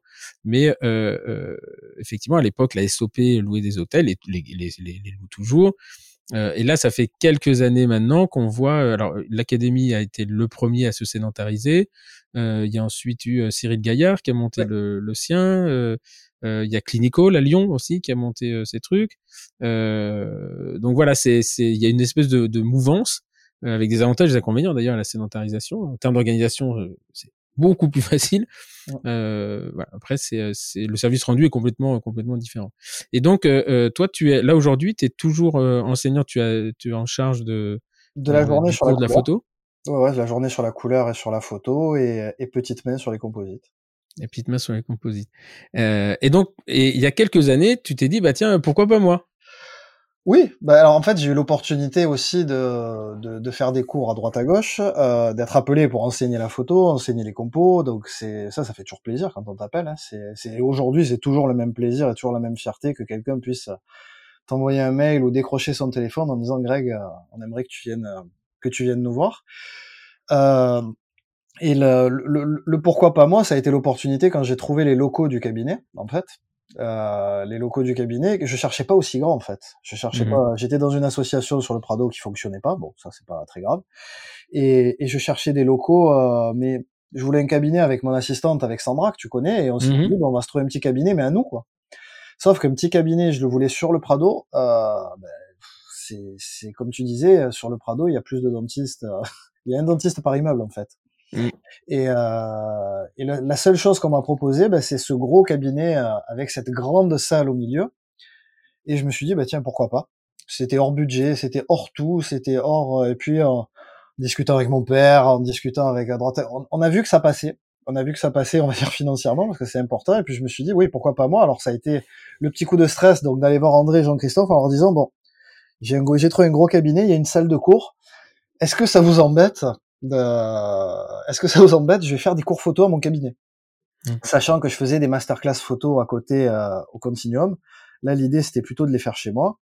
Bon, bon, ça leur a pas trop plu, mais ils ont pas dit non non plus quand même. Mhm. Et, et, et de là, de là, c'est parti, euh, c'est parti l'histoire du studio 255. Donc Alors, moi, je me suis longtemps posé pour la question pourquoi 255 C'est parce que c'est au numéro 255, c'est ça hein? C'est 255 avenue du Prado. Et pourquoi studio? Alors il y a le côté, beaucoup de gens me disent parce que ça, ça fait studio photo. Alors c'est, mais c'est pas ça. Mm. Mais c'est pas ça au départ. Le, le, le, fait de faire partie de Style Italiano, bah, c'est italien au départ. Donc on a toutes nos réunions, euh, les réunions annuelles, elles sont souvent en Italie, dans, dans les locaux de, de Stile Italiano chez Walter Devoto. Et, et en Italie, le cabinet dentaire, c'est le studio dentistico. Et alors, ça veut dire cabinet dentaire, hein, mais je trouve ça, je trouve ça joli. Le, mmh. studio, c'était le studio dentaire. Je crois qu'il y a des cabinets d'ailleurs en France qui, qui, appellent leur cabinet le studio dentaire. Et, euh, et donc du coup, le studio 255. Ok. Alors, ce qui est, ce si un jour vous avez l'occasion d'aller faire un cours chez euh, chez Greg, je vous, je vous, invite vraiment à le faire. On en reparlera tout à l'heure, mais euh, euh, j'ai jamais vu quelqu'un qui m'a dit c'était pas bien. Franchement, euh, euh, c'est, c'est l'unanimité et parce que c'est, c'est pratico-pratique, ça va très vite. Il y a une mise en application, on fait des photos de l'œil de quelqu'un et on dit ça y est, je suis un artiste. Je pense que on sort de là, on cherche la galerie pour exposer dans un an. Ensuite, on achète tout sur on achète tout sur Amazon en comprenant pas que c'est pas soit pas déjà arrivé quand on appuie sur le bouton. Et puis euh, euh et puis voilà. Et alors, mais en fait, c'est un, un, cabinet dentaire. Donc vous êtes maintenant vous êtes deux associés, hein, je crois, avec Marie. Vous êtes euh, vous êtes associés ou Je suis le seul. Euh, je suis le seul associé. Alors il y a Marie qui, qui s'occupe de la pédo, qui alors, alors techniquement c'est ma locataire, mais oui, c'est comme si on était associés. Et là, je viens. Il y a Laura Mokhtari qui vient de rentrer aussi au cabinet, qui elle fait, fait de l'omni comme moi, omni restauratrice. Euh, qui elle aussi est passionnée par les mêmes sujets. Elle travaille d'ailleurs euh, les, les, fins de semaine, elle est, elle est chez Anthony Atlan. Donc euh, mmh c'est les mêmes sujets, les c'est les mêmes sujets. Donc euh, bon, ben on a. Et chez Anthony à Paris, elle remonte à Paris, d'accord. Ouais, ouais, elle fait les, les, les vendredis et samedis euh, à Paris et le reste de la semaine à, à Marseille. Donc l'équipe, bah, elle s'étoffe petit à petit. Et puis j'ai aussi, il y a aussi Aurélie, hein, ma compagne. Il y a le, le pôle bien Oui, alors c'est ça justement. On va, c'est là-dessus. On, parce que ce qui est, ce qui est assez étonnant dans, dans quand on arrive, y a, y a, je dis mais c'est quoi là-bas Elle me dit non, ça c'est euh, c'est autre chose. Parce que quand on arrive, il y a, y a la présentation du cabinet, puis il y a euh, le côté euh, naturopathe, yoga, euh, etc. Et et donc, bon, je connaissais ta, ta femme, puisqu'on s'est, comme je l'ai dit tout à l'heure, on s'est retrouvés en vacances ensemble sans le savoir. Et, euh, et donc, dans, dans cette enceinte, il y a le côté très zen c'est un ouais. très sympa d'ailleurs cette partie-là. Tout est sympa, hein, mais cette partie-là, elle est euh, euh, ouais, et ça, et ça, donne une espèce de, de, de, sérénité quand on arrive dans le cabinet. D'abord, on n'arrive pas dans un cabinet médical, c'est pas du tout l'impression que ça donne, mais il y a ce côté euh, euh où tu m'avais dit, ah bah là, c'est là où on organise des, des, cours de yoga pour les enfants le mercredi. Ouais, bah c'est la, la, la, la, la, même salle. Alors c'est, euh, en plus Aurélie, c'est, c'est, une histoire de reconversion quand on s'est rencontrés il y a sept ans. C'est-à-dire qu'elle faisait tout autre chose et euh, et notre histoire, elle a, démarré vite et fort, parce que bon, ça fait sept ans qu'on est ensemble, mais Jules, il a déjà cinq ans et demi, donc. Euh, mmh. et, euh, et, et, je me rappelle, je l'avais emmené. Alors c'est qu'en début de relation, tu veux faire un peu le, tu veux faire un peu le beau pour impressionner ta compagne. Et juste au début de la relation, il y avait le congrès Imagina à Monaco. Donc, tu amènes ta compagne à Monaco et je, je, nous revois en train de, de, déjeuner les pieds dans le sable et elle me dit j'aimerais faire ça. Donc de la naturo, elle faisait quelque chose qui avait rien à voir travailler dans de la logistique, de la communication. En fait. Et pourquoi, pourquoi toi tu vas au congrès d'Imagina comme ça? Parce que je t'ai invité. ah d'accord, c'était euh, en tant que conférencier. Euh, alors la, cette année-là, non, j'étais juste invité. Juste invité, on m'avait dit Greg viens. donc Greg il est venu. Et, euh, et, donc, bon, en plus, c'est toujours l'occasion, euh, c'est peut-être qu'on en parlera un petit peu plus loin des, des rencontres grâce à mmh. ce milieu des conférences. Euh, mais du coup, c'est, bah, tu en profites, tu amènes ta nouvelle copine à Monaco, donc histoire de lui remettre plein la vue, quoi. Il s'avère qu'elle s'en fout complètement de tous ces trucs-là. Euh, euh, mais par contre, c'est, je, en, en, déjeuner, en déjeuner, elle me dit ouais, j'aimerais faire ci, j'aimerais faire ça, et bah fais-le. J'ai dit mais fais-le, jette-toi à l'eau, fais-le. Fais-le, oui, mais comment on va faire? En fait, c'est, c'est, ça a démarré très vite et j'ai dit, bah, fais, fais-le, je te soutiens à 2000%, quoi. Lâche ce que tu es en train de faire et, euh, et du coup, elle a fait sa formation de naturo, de réflexo, de yoga. Enfin, elle arrête pas de faire des formations. C'est, c'est, elle se forme, elle est passionnée. Enfin, elle a cette passion qui, qui, qui est juste extraordinaire à voir. Avec deux avec deux petits euh, à gérer, c'est pas forcément facile. Donc, mmh. euh, et, euh, et du coup, quand on a trouvé les locaux, quand on a trouvé le, le, le studio 255, j'ai dit, bah écoute, choisis une salle. Choisis une salle, c'est tu, tu auras tes consultes ici. Donc c'est comme ça que c'est comme ça que ça s'est fait et, euh, et, donc elle fait ses consultes au cabinet. Et donc là elle est elle est naturopathe, hein, oui.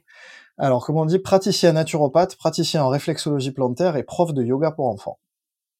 Et prof de yoga que pour les enfants, elle fait du yoga que pour les enfants. C'est la formation qu'elle a fait, ouais, ça la passionne. Elle est passionnée par les enfants, de toute façon. D'accord. Juste, je suis en train de regarder pendant qu'on parle, le salon Imagina, c'est quoi? C'est un, un, salon de, de l'imagerie? Enfin, C'est quoi ce truc-là? Ouais, c'était, c'était, mais je sais même plus s'il y a encore ce congrès, ça fait, euh... je sais même plus s'il existe encore. C'était les nouvelles technologies, c'est-à-dire la CFAO, les, c'était le... ouais, c'était le congrès un peu CFAO. D'accord, ok. Et euh... ouais, non, c'était un congrès qui était sympa, et puis bon, Monaco, c'est toujours sympa. Ah, c'est sûr. c'est sûr, c'est le week-end qui coûte un chouïa. ah mais alors justement, ils avaient, ils, ils, ils, avaient des accords avec les hôtels et justement la, la ils avaient une, un accord avec le Monte Carlo Bay et c'est quand même, c'est quand même un super mmh. hôtel le Monte Carlo Bay et je crois que la, la chambre tu l'as payé le tiers ou le quart de ce qu'elle coûtait habituellement. Ah ouais, mmh, donc, mmh. Euh, donc du coup ça valait vraiment le coup d'y aller au congrès. Et donc euh, euh, là vous travaillez en fait sur le même euh, lieu tous les deux? Oui. Et euh, mais c'est deux deux exercices euh, complètement complètement différents ou vous avez euh, une espèce de, de, package en disant voilà si vous voulez vous sentir bien vous avez le, le, la sérénité à côté le sourire ou donc on en parle aux patients quoi on en ouais. parle aux patients les patients posent la question parce que c'est atypique d'avoir ça dans un cabinet donc c'est quand euh, les, les, les, patients, quand ils vont faire une séance de réflexologie plantaire après 5 heures de collage, je peux te mmh. dire que ça, ça, ça, leur fait du bien, mais c'est deux activités qui sont complètement séparées. Hein. Mmh. Et évidemment que, évidemment que je parle, que je parle d'Aurélie à mes patients. Et puis, tout mmh. souvent c'est eux qui me posent la question. Donc, euh... et puis c'est c'est quelque chose dans, dans, dans, ces disciplines un petit peu exotiques, c'est-à-dire qu'avant qu'elle m'en parle, la naturopathie, je savais pas ce que c'était. Et à la limite, étant très cartésien, j'avais plus un œil critique qu'autre chose là-dessus, en me disant c'est quoi encore cette connerie? Euh, ben, quand tu rentres dedans, tu vois vraiment que c'est un truc qui est hyper intéressant et les gens connaissent, mais sauf que c'est pas encore complètement reconnu en France. Mmh. On commence à en parler de plus en plus, le bien-être, tout ça. Donc elle est, euh, je sais pas si elle fait partie des premiers à s'être lancée là-dedans, mais euh, mais en tout cas. Ah, c'est un mouvement quand même. Hein. Oui, c'est un mouvement qu'elle a pris, qu'elle a pris au départ, quoi. Mmh. Et c'est un truc qu'elle avait en elle, quoi. En fait, c'est assez marrant parce que c'est des gens qui, euh, ceux qui s'y intéressent sont des gens qui sont en quête de quelque chose ou qui, qui ne re, qui ne retrouvent pas dans le dans ce que l'on enfin je sais pas moi comment on peut appeler ça dans l'allopathie classique ouais. euh, une réponse à leurs problèmes ou alors des gens qui à un moment donné et j'y pense parce qu'il y a il y a quelques semaines quand j'ai enregistré euh, euh, le podcast de, de Alice Modolo, euh, euh, donc qui est l'apnéiste, une ancienne, enfin une ancienne dentiste euh, apnéiste qui a battu le record du monde. Je vous invite vraiment à écouter cet épisode parce que c'est ça retourne quand même. Fait. Hein? oui, c'est assez extraordinaire. Ah, c'est assez extraordinaire. Et donc, en fait, elle explique qu'elle, euh, physiquement, euh, elle avait décidé que le problème ne serait pas physique. Bon, je vais quand même expliquer que moi, euh, au bout de 10 secondes dans ma baignoire, quand j'arrête de respirer, j'ai quand même l'impression que je vais mourir. Donc, elle explique que tout ça est dans la tête. Donc, euh, j'ai plus de baignoire, je peux plus m'entraîner dans la baignoire, mais elle m'a invité à aller faire une séance. Euh, j'irai, j'irai parce que parce que voilà. Et donc, elle, elle est très basée sur la respiration. Donc, et en fait, elle explique que tout est dans le mental. Donc, elle a travaillé le mental. Et après ça, elle s'est rendue compte que voilà, il y avait un peu de physique. Enfin, il y avait quand même quelque chose de physique. Donc, elle s'est rapprochée d'une naturopathe. Et elle me dit là, euh, j'ai vraiment compris l'intérêt de la chose. Et maintenant, elle va aller sur euh, le renforcement physique. Donc, elle a mis, elle a fait tout à l'envers, elle. Parce que les premiers athlètes, en général, ils s'entraînent. Au bout d'un moment, ils essaient de comprendre pourquoi ils sont à la limite. Et euh, voilà. Donc, elle, elle a fait tout ça avant.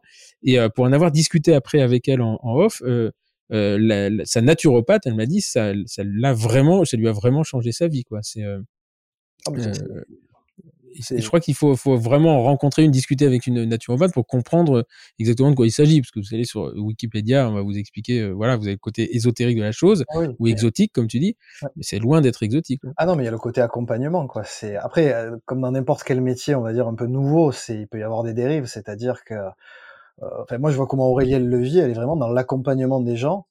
Euh, quand euh, il y a peut-être certains naturopathes qui se prennent pour des médecins, ça, elle est pas du tout là-dedans. Donc, c'est, ça peut être certaines dérives auxquelles il faut faire gaffe. Là, Aurélie, elle est vraiment dans l'accompagnement des gens. Euh, qu'est-ce qui peut, qu'est-ce qui peut se passer pour, pour, pour aller mieux à travers la nutrition, à travers tout un tas de choses? C'est, moi, je, je, je, suis un de ces bons exemples. Quand on était à Majorque, justement, quand on a passé mmh. nos vacances ensemble, c'est euh, grâce à Jules, c'est là où j'ai pris conscience que, bah, que j'avais 12 kilos de trop, quoi quand ton fils il te dit les yeux remplis de fierté, papa tiens un gros bidou, c'est là, que, là que pas aussi gros que celui d'à côté, qui était moi. C'est là que tu te dis bon, euh, il faut faire quelque chose et, euh, et c'est là que ben, Aurélie, je réalise, je dis bon là il va falloir que tu m'aides. Alors bien sûr j'ai repris le sport, enfin, j'ai pris le sport parce que ça faisait des années que j'en avais plus fait et euh, et j'ai pas fait l'ombre d'un régime, je l'ai écouté. C'est alors la fine, peut-être que c'était simple ce qu'il fallait faire avec moi, je sais pas, mais elle a rééquilibré mon alimentation, j'ai refait du sport. En six mois, j'avais perdu 10 kilos et j'avais pas fait l'ombre d'un régime. Hmm. Et, euh, et j'ai d'ailleurs des copains en dentaire qui l'ont, je les citerai pas bien sûr, mais mais qui, qui, qui travaillent un petit peu avec elle, euh, justement parce que ben, entre deux congrès, ils ont dit, ben, ils ont vu gros Greg et moins gros Greg, quoi. Hmm, Donc hmm. ça a été, euh, qu'est-ce qui s'est passé? Tu as fait un régime? Non, pas du tout. J'ai écouté ce que ma femme me disait de faire.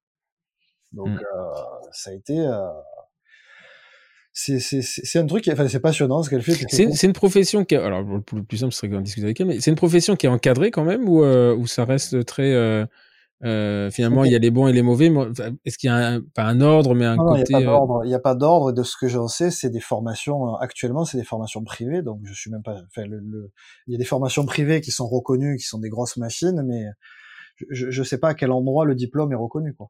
Non, mais c'est-à-dire c'est comment reconnaître un bon un bon d'un mauvais naturopathe? Parce que finalement euh, Ah bah c'est. Alors ça, bo- bonne question. quoi. Mm. Oui, oui, ça va te le bouche à oreille, mais finalement, c'est pareil pour les dentistes. hein. Hmm. Comment Ouais, reconnaître enfin, sauf que l'antise, quand tu te files avec une cellulite, tu le sais assez vite. Oui. Puis t'as l'ARS quand même qui te protège, tu vois, c'est, euh, Oui, oui, non, bien Euh, sûr, mais là, c'est oui, c'est là, c'est sûr que c'est un peu plus, c'est un, un peu plus libre, mais bon, après, c'est le bouche à oreille. hein. De toute façon, c'est les meilleurs qui auront toujours le plus de monde. hein, donc, mm. Donc, tu as ce studio, euh, on, on en revient au studio, donc tu montes le studio, vous avez deux fauteuils hein, de mémoire, plus un bureau? Trois. Non, trois fauteuils, t'as un photo de fauteuil euh, de Trois consultation. fauteuils. Le, quand tu reviendras, le, le bureau a changé de place, euh, tout a changé. On a refait des travaux. euh, Ah, ok. la Ah, vous avez refait des travaux. Oui, oui, on a, on a refait la salle. On a la, la salle de cours, c'est toujours la même, mais le bureau est dans la salle de cours, la cuisine est ouverte. euh, Enfin, le bureau n'est plus dans le bord du bureau, c'est la troisième salle de soins maintenant. D'accord, ok. Donc, euh, oui, mais il y avait déjà un fauteuil au fond. oui, mais c'était un fauteuil de, De consulte. De, consulte. Là, maintenant, il y a un vrai fauteuil. D'accord. Enfin, oui, enfin, oui, c'était la consulte, tu fais des photos, tu regardais un peu Ouais, si ça marchait, etc. Et euh, euh, donc ton activité aujourd'hui, elle est, elle est, tu fais, tu fais pas de chirurgie, tu l'as dit, Non. tu fais pas d'endo ou très peu? Disons que quand je fais de l'endo, c'est que vraiment, elle paraît simple. J'ai la chance d'avoir sur le trottoir d'en face Antonietta, Mhm. Mordonne, et pas beaucoup plus loin, mais il faut quand même prendre la voiture, d'avoir Nicolas Gardon, euh, donc, qui m'a soigné hier. Donc j'ai quand même de, de- la chance d'avoir deux grosses têtes d'affiche euh, hyper compétentes en endo, euh, pas très loin de chez moi. Donc euh, j'adresse assez souvent, donc peu de chirurgie. euh, après, je fais à peu près tout, hein. tout sauf euh, c'est. Mais j'essaye d'orienter de plus en plus mon activité vers la dentisterie restauratrice, parce que c'est ça, qui- c'est ça qui me fait triper, quoi. Et donc, oui, mais de toute façon, une fois que tu as retiré l'endo ou la chirurgie, euh, tout le reste est, euh, Oui. tout le reste c'est de la restauratrice Ah finalement. ouais, c'est euh, on a j'ai bah, dans dans les gueules du dentaire, c'est une des gueules que j'aime que j'aime le plus dans le dentaire. J'ai Mathieu Collin. Mhm. On a l'opportunité de pouvoir faire. euh, il vient me poser des implants sur mes patients. Donc euh, j'ai la chance d'avoir Mathieu Collin qui vient qui vient au cabinet. Donc là aussi c'est spectacle. hein. Au-delà des compétences chirurgicales, c'est aussi on prévient, on prévient les patients. C'est quand même le seul qui, qui, qui est allé pisser pendant que je l'enregistrais sur le podcast, hein, parce que ça, j'insiste, c'est, euh, et où je le voyais bouger avec son ordinateur. Et je dis, mais il va, il va quand même pas aller au shot. Bah si, c'est pas, voilà. Donc c'est vraiment une gueule, euh, Ah et je pense que c'est un communicant, mais euh, c'est pas forcé, enfin, c'est pas, euh, ah non il est euh, comme ça.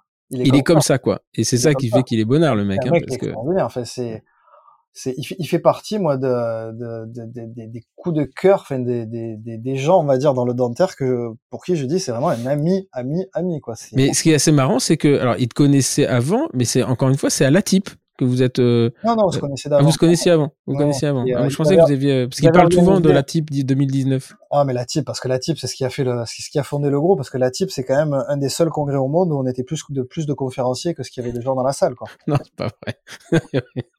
non, non, il y avait du monde quand même. C'était. euh, oui, il y avait du monde. C'est Truong, il avait monté une bonne équipe. Non, Mathieu, je l'ai rencontré euh, avec. Ils, avaient, ils organisaient avec Mathieu Chotard, euh, Mathieu Chotard avec qui j'ai fait mes études, un- euh, une journée pour les correspondants à Bandol, à côté de Marseille. Et Mathieu Chotard m'avait appelé en me disant, Greg, est-ce que tu, tu voudrais nous parler de photos, de, de smile design, tout ça? Et Mathieu, ça faisait des années que je l'avais pas vu, donc j'ai dit, Ah bah oui, je viens avec plaisir. Ce sera l'occasion de se revoir. Et c'est là que j'ai rencontré Mathieu Collin qui m'attrape après mon cours sur la photo. Mais tu sais comment il est Mathieu là Il me dit attends, Mhm. attends, attends. Toi, il faut qu'on discute là, il faut qu'on discute. Comment tu fais ça avec tes photos? Et on commence de discuter. Puis j'ai dit ben c'est le plus simple, c'est viens au cabinet. hein. Et, et, euh, et j'ai fermé le cabinet une journée. Et ils sont venus avec Chotard et tout ça. Et et la journée que tu as vécue, je leur ai fait pour eux en privé. Et, comment il appelle ça la, Le porn dental, lui? Ouais, la... il appelle ça une pente dentale, il me dit, tout est dans l'image. Alors, il me dit, maintenant, t'en es là, faut faire de la chirurgie pour que ça saigne pas, machin. Mais il me dit, ça a été vraiment, il y a eu un, d'ailleurs, il le dit, hein, dans son podcast, on a parlé de ta formation, et, euh, et, il le dit, il y a eu un jour avant, un jour après. C'est-à-dire que l'iconographie a, a, a, renforcé leur, euh, euh, a renforcé ouais. leur, euh, le, le, fond de ce qu'ils voulaient dire. Ils, a, ils, a, ils avaient du mal à convaincre, ils se faisaient attaquer de partout, et toujours d'ailleurs, ils se faisaient attaquer de partout, euh, on les traitait un peu de guignols, de, de, de presque de dental circus. Ouais, ouais. Et il m'a dit, l'augmentation de la qualité des photos, euh, ça a été un accélérateur, euh, un accélérateur euh, monstrueux. Quoi. Bah, ça rendait justice à leur travail. Après, euh, ça rendait justice à leur travail, c'est-à-dire qu'ils étaient excellents, ce qu'ils faisaient c'était excellent, mais c'était, ils avaient une façon d'améliorer. Et moi, grâce à eux et d'autres chirurgiens, ça m'a permis de m'intéresser à la chirurgie parce que je reçois souvent des messages de, de, de, de, de, de, de ponte de la chirurgie qui me disent Greg, il faut que tu m'aides pour, pour mes photos de chirurgie. C'est difficile pour moi de leur dire, mais les gars, je fais pas de chirurgie, quoi. Mmh. Mais par contre, ça m'a permis de réfléchir à l'histoire. C'est, j'ai vachement réfléchi aussi. Euh, un qui m'a donné pas mal de tips en chirurgie et avec qui on a bossé en photo, c'est Benjamin Cortas aussi. Mmh. Euh, donc les, les deux Mathieu. Euh, là, j'ai eu il y a pas longtemps et ça a été, ça faisait un moment que je voulais discuter avec lui, Zéper Zarine, qui lui fait du des chirurgies, des implants zygomatiques. Mmh. Mmh. C'est un grand copain de Mathieu, ça. Ouais, ouais, ouais. Et il m'a appelé il y a pas longtemps. C'est comment ma, ma, ma, réflexion du moment, c'est comment rendre sexy une chirurgie zygomatique, quoi. Mmh. Donc c'est des challenges, euh, c'est des challenges intéressants parce que bon, finalement, faire des jolies photos dedans, c'est pas très très compliqué quand quand tu as compris comment ça fonctionne. Mais en chirurgie, le challenge, il est le challenge, il est hyper intéressant. Quoi. Ouais, ouais c'est compliqué parce qu'il faut pas qu'il y ait de sang. Parce que pour la, le, pour la porte dentale, comme disait, euh, ah comme disait Mathieu, et, euh, et, et, donc, euh, le, le, le, comment comment t'es comment t'es venu l'idée de, de, de, de, créer cette formation au studio 255 Parce que globalement, tu avais le matériel, tu avais le cours. Euh... Bah, tout simplement parce que c'est on me posait beaucoup de questions, beaucoup de questions. J'ai réfléchi au, au sujet à, à, à force j'avais un cours qui on me demandait de faire des cours photo à droite à gauche donc je me suis dit pourquoi pas les faire chez moi et puis j'ai des questions, peut-être pas tous les jours, mais, euh, mais sur les réseaux sociaux, je reçois plusieurs messages par semaine pour savoir quoi acheter, comment faire, tout ça, auquel je réponds toujours hyper volontiers. Hein, mmh. À qui je vais envoyer des slides, tout ça. Enfin, je, je vais jamais. Mais après, au bout d'un moment, quand on te pose beaucoup, beaucoup, beaucoup, beaucoup de questions, je pense qu'il faut se former, quoi. Mmh, et donc, euh, le, le, le, fait de le faire aussi à Marseille, c'est que j'ai eu la chance de beaucoup voyager, donc c'est facile pour moi de dire ça. Avec Style Italiano, je suis allé un peu partout dans le monde, donc euh, je suis allé en Russie, j'ai fait le tour de l'Europe, j'ai fait des cours en Arabie Saoudite. Enfin, c'est c'est extraordinaire. Mais aujourd'hui, j'ai deux enfants, j'ai enfin, j'ai la vie perso dont j'ai toujours rêvé. Résumons ça comme ça. Et, euh, et quitte à voyager, autant voyager en famille ou pas voyager du tout. Mmh. Donc euh, je me dis tant qu'à faire, plutôt que d'aller chez les gens, je vais faire venir les gens à moi. Il okay. y, a, y, a, y, a, ça aussi. Donc là, là ce cours, hein, pour, pour revenir très vite, euh, on mettra le, le lien sur, euh, sur le, le en, en, bas du podcast. C'est, une journée de cours où euh, finalement tu donnes les techniques, euh, des techniques pour rendre des photos avant, pendant, après sexy, enfin intéressantes. De, de, je crois que tu proposais même à la fin de, dans ton à tes patients quand tu fais une grosse réhabilitation de leur faire un peu deux trois photos ouais. euh, souvenirs quoi. Ça les intéresse parce que moi ça me plaît de le faire, leur tirer le portrait, les euh, ça, ça, ça, peut être intéressant, oui. Mais là c'est parce que ça m'intéresse à moi. Si ça intéresse le patient très bien, si ça l'intéresse pas, je vais pas l'embêter avec ça. Mais, mais mais plus que de rendre les photos sexy, déjà je avant de les rendre sexy, déjà on va les rendre utiles pour les dentistes. C'est mmh. pas faire de la photo pour faire de la photo. Mais après, c'est comme dans n'importe quelle formation, tu, tu, peux avoir sur la photo un côté chiant, les réglages, les cils et là, un côté lourd parce que quand tu as jamais fait de photo de ta vie, après il faut le digérer. Donc, euh, essayer d'injecter un peu une dose de fun en faisant mmh. du portrait, en faisant euh, des choses qui finalement restent de la photo et qui et qui te sortent de la photo purement dentaire. Mmh. Donc en fait, faire de la photo tout court. Mais le, le, le point de départ, c'est d'être, euh, de, de s'améliorer en tant que dentiste euh, dans, dans l'intérêt du patient. C'est pas ouais. faire de la photo pour faire de la photo.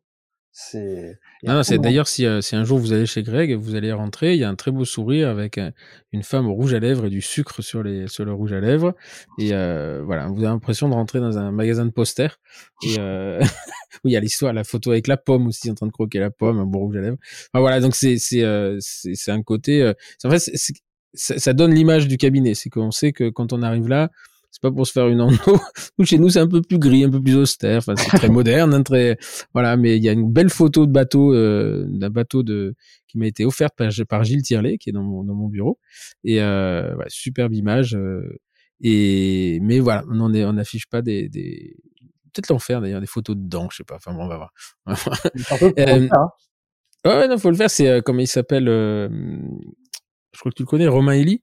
Euh, qui a fait ça, qui fait des très très belles photos. Il a, il a osé, lui, il a osé mettre des photos dedans. Alors il, a, il aime bien l'image, il, est, il iconographie très bien aussi. Et, euh, et donc, donc voilà. Alors on a parlé, tu as parlé plusieurs fois de, de style italiano. Et euh, je voudrais qu'on revienne un petit peu là-dessus parce qu'il n'y a pas beaucoup de, de, Français qui ont ton, ton statut euh, style italiano en fait. Hein. C'est euh, euh t'es le seul Français d'ailleurs. Non, c'est Stéphane Couvi. Stéphane ah, Couvi avant moi. Ah, Stéphane était avant toi, d'accord. Et je sais que je sais en plus qu'il y est pour pour quelque chose sur le fait que je sois rentré, que je sois, que j'ai été appelé pour pour style italiano. C'est style italiano au départ, c'est un peu comme Mimesis, c'est un regroupement de compétences, euh, mais au niveau international. Donc c'est euh, c'est c'est le même credo finalement que l'Académie du sourire, c'est-à-dire partager des protocoles simples et reproductibles, c'est-à-dire arrêter de laisser penser à certains que la dentisterie esthétique et restauratrice elle est réservée à une élite. Mmh. rien qui est réservé à une élite.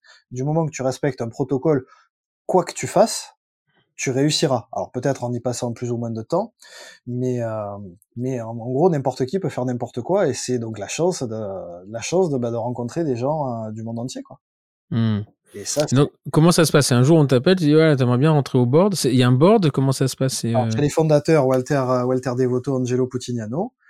Euh, Walter, sa première conférence internationale, bah, c'est grâce à André Fauché. André mmh qui est euh, qui est pote avec euh, avec Lorenzo Vanini et euh, Lorenzo Vanini qui est pour Walter Devoto ce qu'André Fauché est pour moi. Donc mmh Walter, ça faisait quelques années que je le connaissais, donc et qui lui me connaissait aussi puisque j'étais le j'étais l'élève de l'ami de son mentor. D'accord. Et quand il a il m'avait déjà parlé de style italiano une fois où on s'était rencontrés, mais j'ai pas tout, compris sur ce que c'était. Puis quand ça a été créé, euh, au tout début, il m'a demandé si je voulais faire partie de l'aventure, et euh, évidemment qu'à Walter Devoto, tu lui dis pas non. Quoi. Mmh. Et donc c'est Stéphane, il est plus sur la partie euh, prothèse indirecte, et toi c'est sur la partie directe. Direct, ouais. D'accord. Ouais, Et euh, alors c'est marrant parce qu'il y a, en, ils ont fondé ensuite une autre équipe style italiano endodontics. Mmh jamais été euh, convaincu en fait. C'est drôle, hein. Enfin, peut-être c'est parce qu'ils m'ont pas appelé que ça m'a énervé.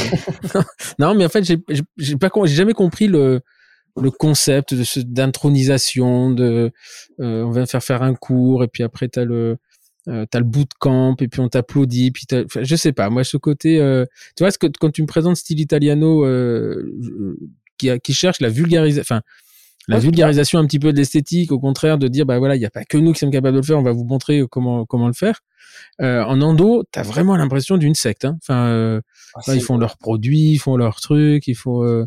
Bah, c'est, c'est moi j'ai fait ceux de l'endo, je vois qui c'est, c'est Fabio Gorni et euh, il y en a un autre. Fait c'est oui, ça paraît plus compliqué en termes de fonctionnement, mais normalement le credo de style italien, parce qu'il n'y a pas que style italiano endo, mais après c'est comme n'importe quel grand groupe international euh, où il commence à y avoir du monde qui a suivi, ben, c'est compliqué à organiser, il y a beaucoup de gens qui veulent y participer, donc euh, mais le, le, credo quand même de départ de Walter et, et d'Angelo, il le, il le dit, je trouve que c'est très sympa la façon dont il le dit, c'est nous on s'adresse aux gens dans la salle, les, les gens du dernier rang, c'est-à-dire ceux mmh. qui veulent sortir en premier de la salle.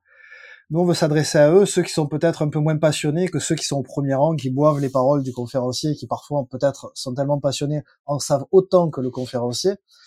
Ils veulent vraiment ouais, vulgariser la dentisterie. Il faut, faut croire que ça marche, hein, parce que dans le monde entier, c'est un engouement qui est extraordinaire.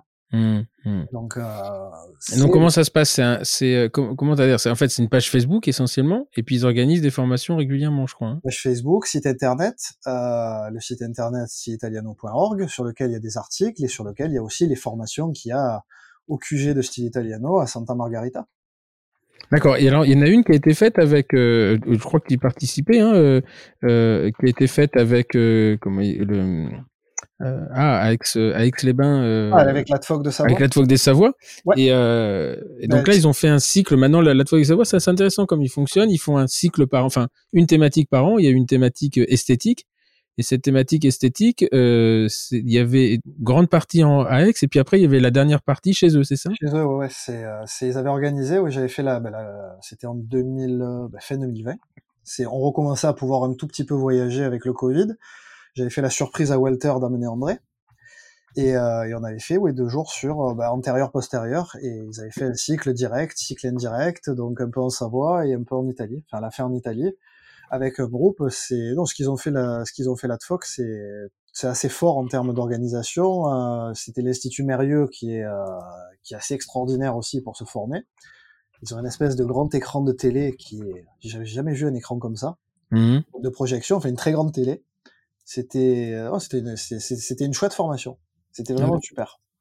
Donc euh, oui, là je, je, suis sur la, la page Style Italiano, c'est euh, euh, voilà, feasible, teachable and repeatable.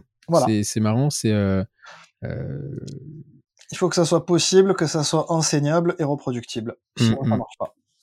Voilà, donc je vous invite. Alors, on pareil, hein, je mets pour ceux qui connaissent pas. Enfin, je pense que euh, style italiano, tout le monde connaît, mais euh, tout est gratuit. à, part, à part quand tu t'inscris à une formation, tout est gratuit sur le site. C'est tous les articles sont gratuits. Enfin, il n'y a pas de. Ouais, c'est intéressant. Une belle image, belle iconographie. Euh, beaucoup d'Italiens quand même. Les hein. Italiano sont relus. Hein. C'est pas comme un post Facebook où tu postes ce que tu veux. Euh, sur Style Italiano, c'est quand on publie un truc, euh, c'est, enfin, il y a un comité de lecture comme dans certaines revues. C'est, tu peux pas publier n'importe quoi. Hmm. Donc, il y a du gros sponsoring hein, derrière. Ah oui, oui, mais comme, oui, c'est.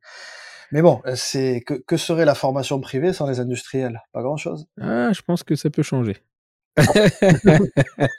Nous, en tout cas, on est en train de la faire changer. Alors, avec en, acceptant, euh, en accueillant les industriels, euh, euh, en accueillant les industriels avec grand plaisir, mais en faisant que ce ne soit pas eux qui deviennent le pilier de ta formation. C'est-à-dire, ah bah c'est pas le cas, style italiano, mais mais il y a non non, je, dis pas de style italiano, mais nous, en, enfin en endo, ça devient presque problématique. C'est-à-dire que finalement, un industriel qui te dit je viens, mais je vous mettrai qu'au dernier moment, il te met, je mets 10 moteurs au lieu de 20 euh, voilà. Donc euh, euh, ça, nous, on est en train de prendre un virage justement où on devient complètement complètement privé, complètement autonome, et après, les industriels sont les bienvenus.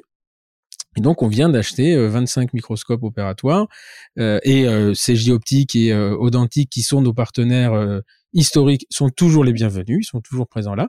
Par contre, s'ils peuvent pas venir ce jour-là, on a nos, nos, microscopes.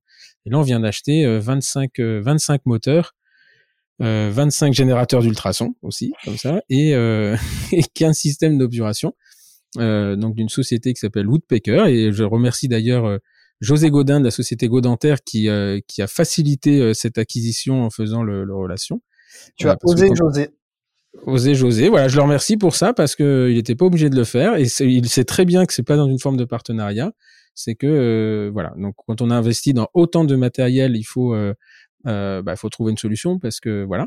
Et euh, donc c'est possible, c'est possible. Et euh, nos fantômes sont à nous, nos salles de TP sont à nous. Et encore une fois, que ce soit Comet, Danceply, euh, euh, FKG avec Acteon, tout le monde est le bienvenu, mais on est complètement indépendant. Et donc, je pense que, euh, tu vois, le genre, les, congrès qui sont payés par les industriels, je pense que ça, ça peut évoluer. Et puis, euh, les praticiens sont demandeurs de ça. Euh, nous, on nous l'a fait souvent remonter, euh, de que voilà, ils s'en foutent un peu de l'instrument qu'ils vont tester. Ils sont là pour apprendre. Alors, bon, vous, vous êtes très dépendant du composite, de l'adhésif. Euh, moi, je me souviens quand on a fait, par exemple, la formation avec Frédéric Roux, la bataille des adhésifs à Rouen il y a, il y a deux trois ans, euh, les gens étaient très intéressés d'utiliser euh, les, euh, adhésifs, mais c'est lui qui choisit ce qu'on met sur la table. On met pas n'importe quoi. Il dit voilà, on les met ceux-là parce que bah, ils sont euh, très opérateurs dépendants et on va montrer aux gens que en utilisant de la même façon le, deux produits différents, ils auront un comportement différent parce que effectivement, faut lire les notices. Donc ça, c'est euh, intéressant.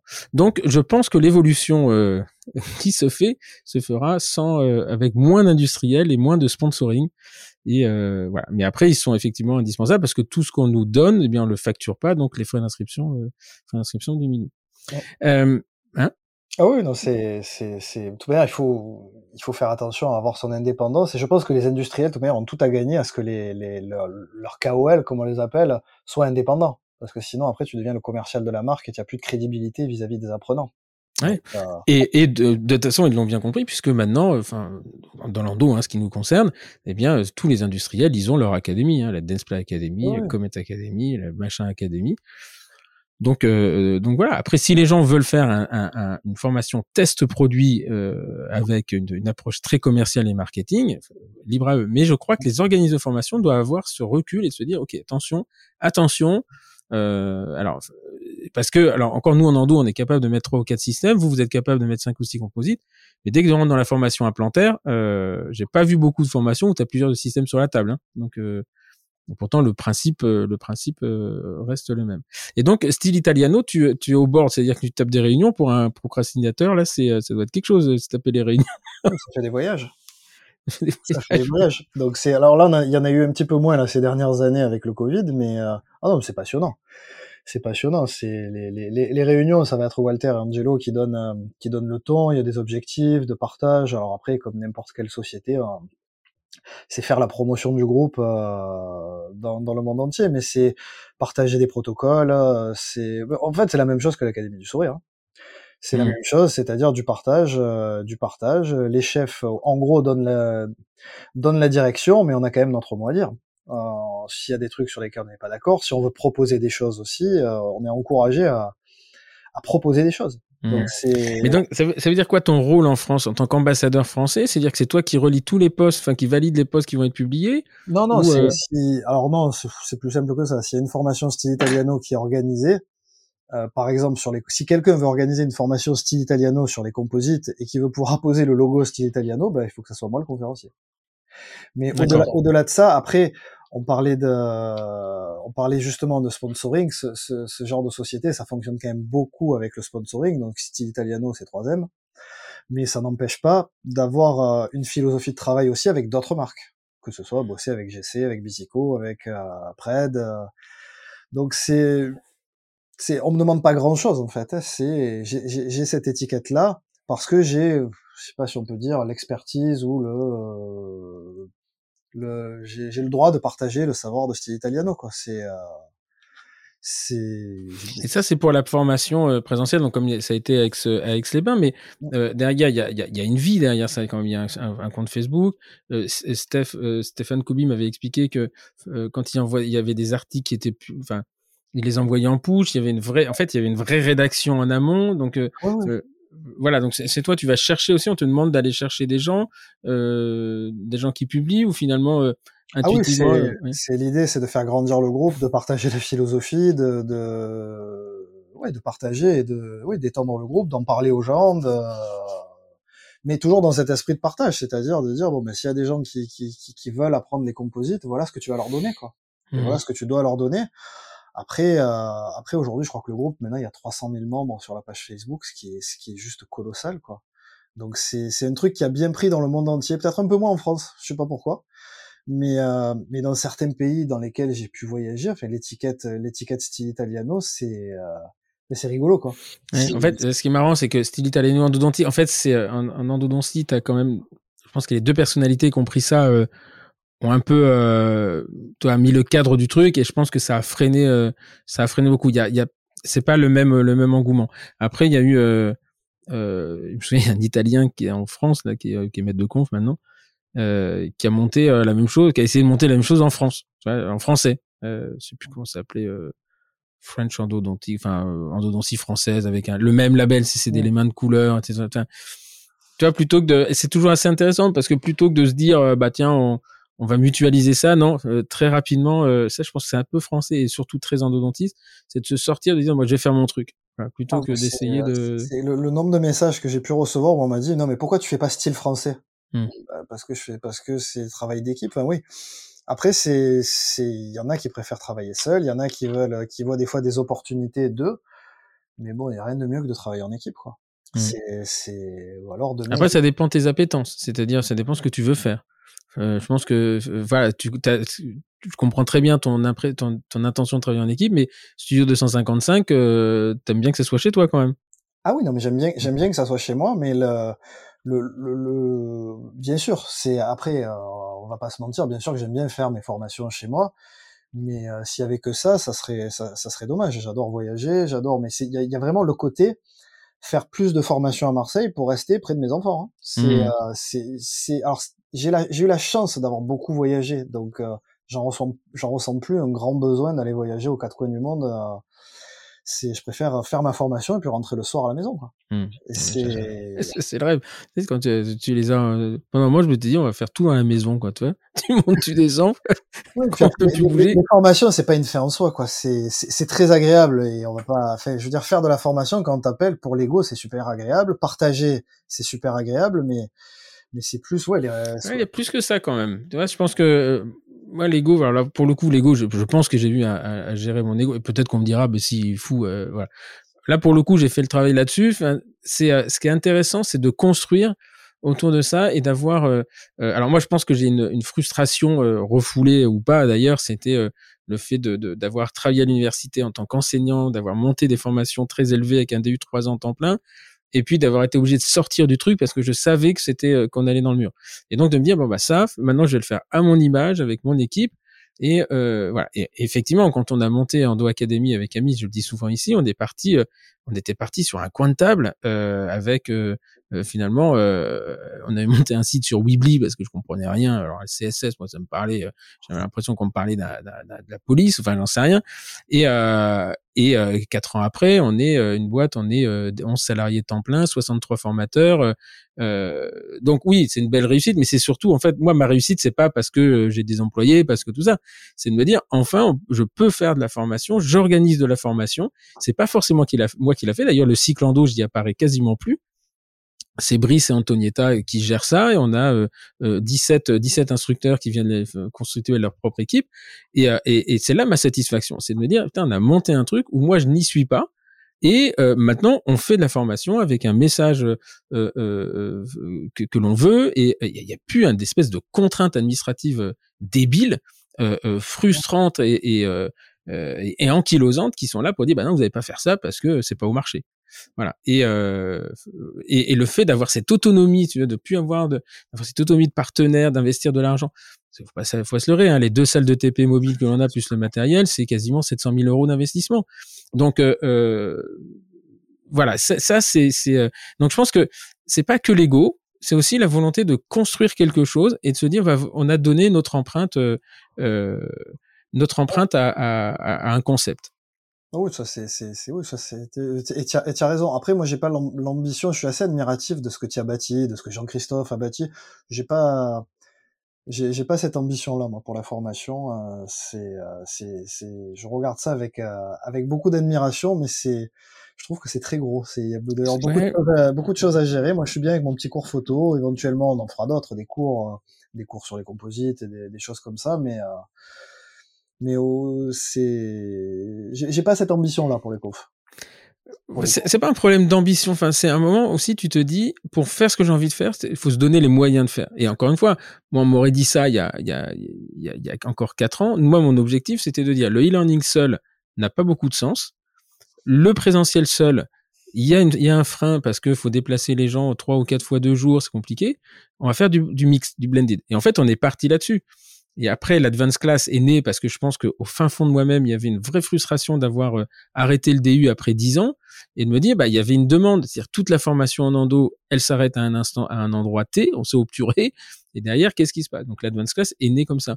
Donc en fait, je pense que le, euh, mais très souvent, hein, Camille me dit, mais pourquoi on n'est pas resté euh, petit, c'était peinard, on avait notre équipe, on était 4-5, etc. Et puis moi, ça me fait plaisir d'avoir euh, 62 personnes qui viennent euh, avec plaisir et le sourire euh, travailler pour nous. Enfin, c'est, euh, on n'est pas, on n'est pas style italiano, et je cherche pas du tout à l'aide d'ailleurs. Ah, c'est- complètement différent. hein. Mm. C'est complètement différent. Style italiano, c'est- il y en a, il y a des gens un peu partout dans le monde, mais c'est euh, le, le, le- les locaux à Santa Margarita, c'est un truc tout petit. Hein. Le TP, on s'imagine parce que c'est gros, mais c'est tout petit en fait là-bas. Il Hmm. n'y a pas, il y a pas 62 personnes. Euh, je pense pas. Euh, qui est 62 personnes, 60 personnes. Je pense que en, en tant qu'organisme de formation, tu es beaucoup plus gros que Style Italiano. C'est Ouais, enfin, je pense, euh, ouais.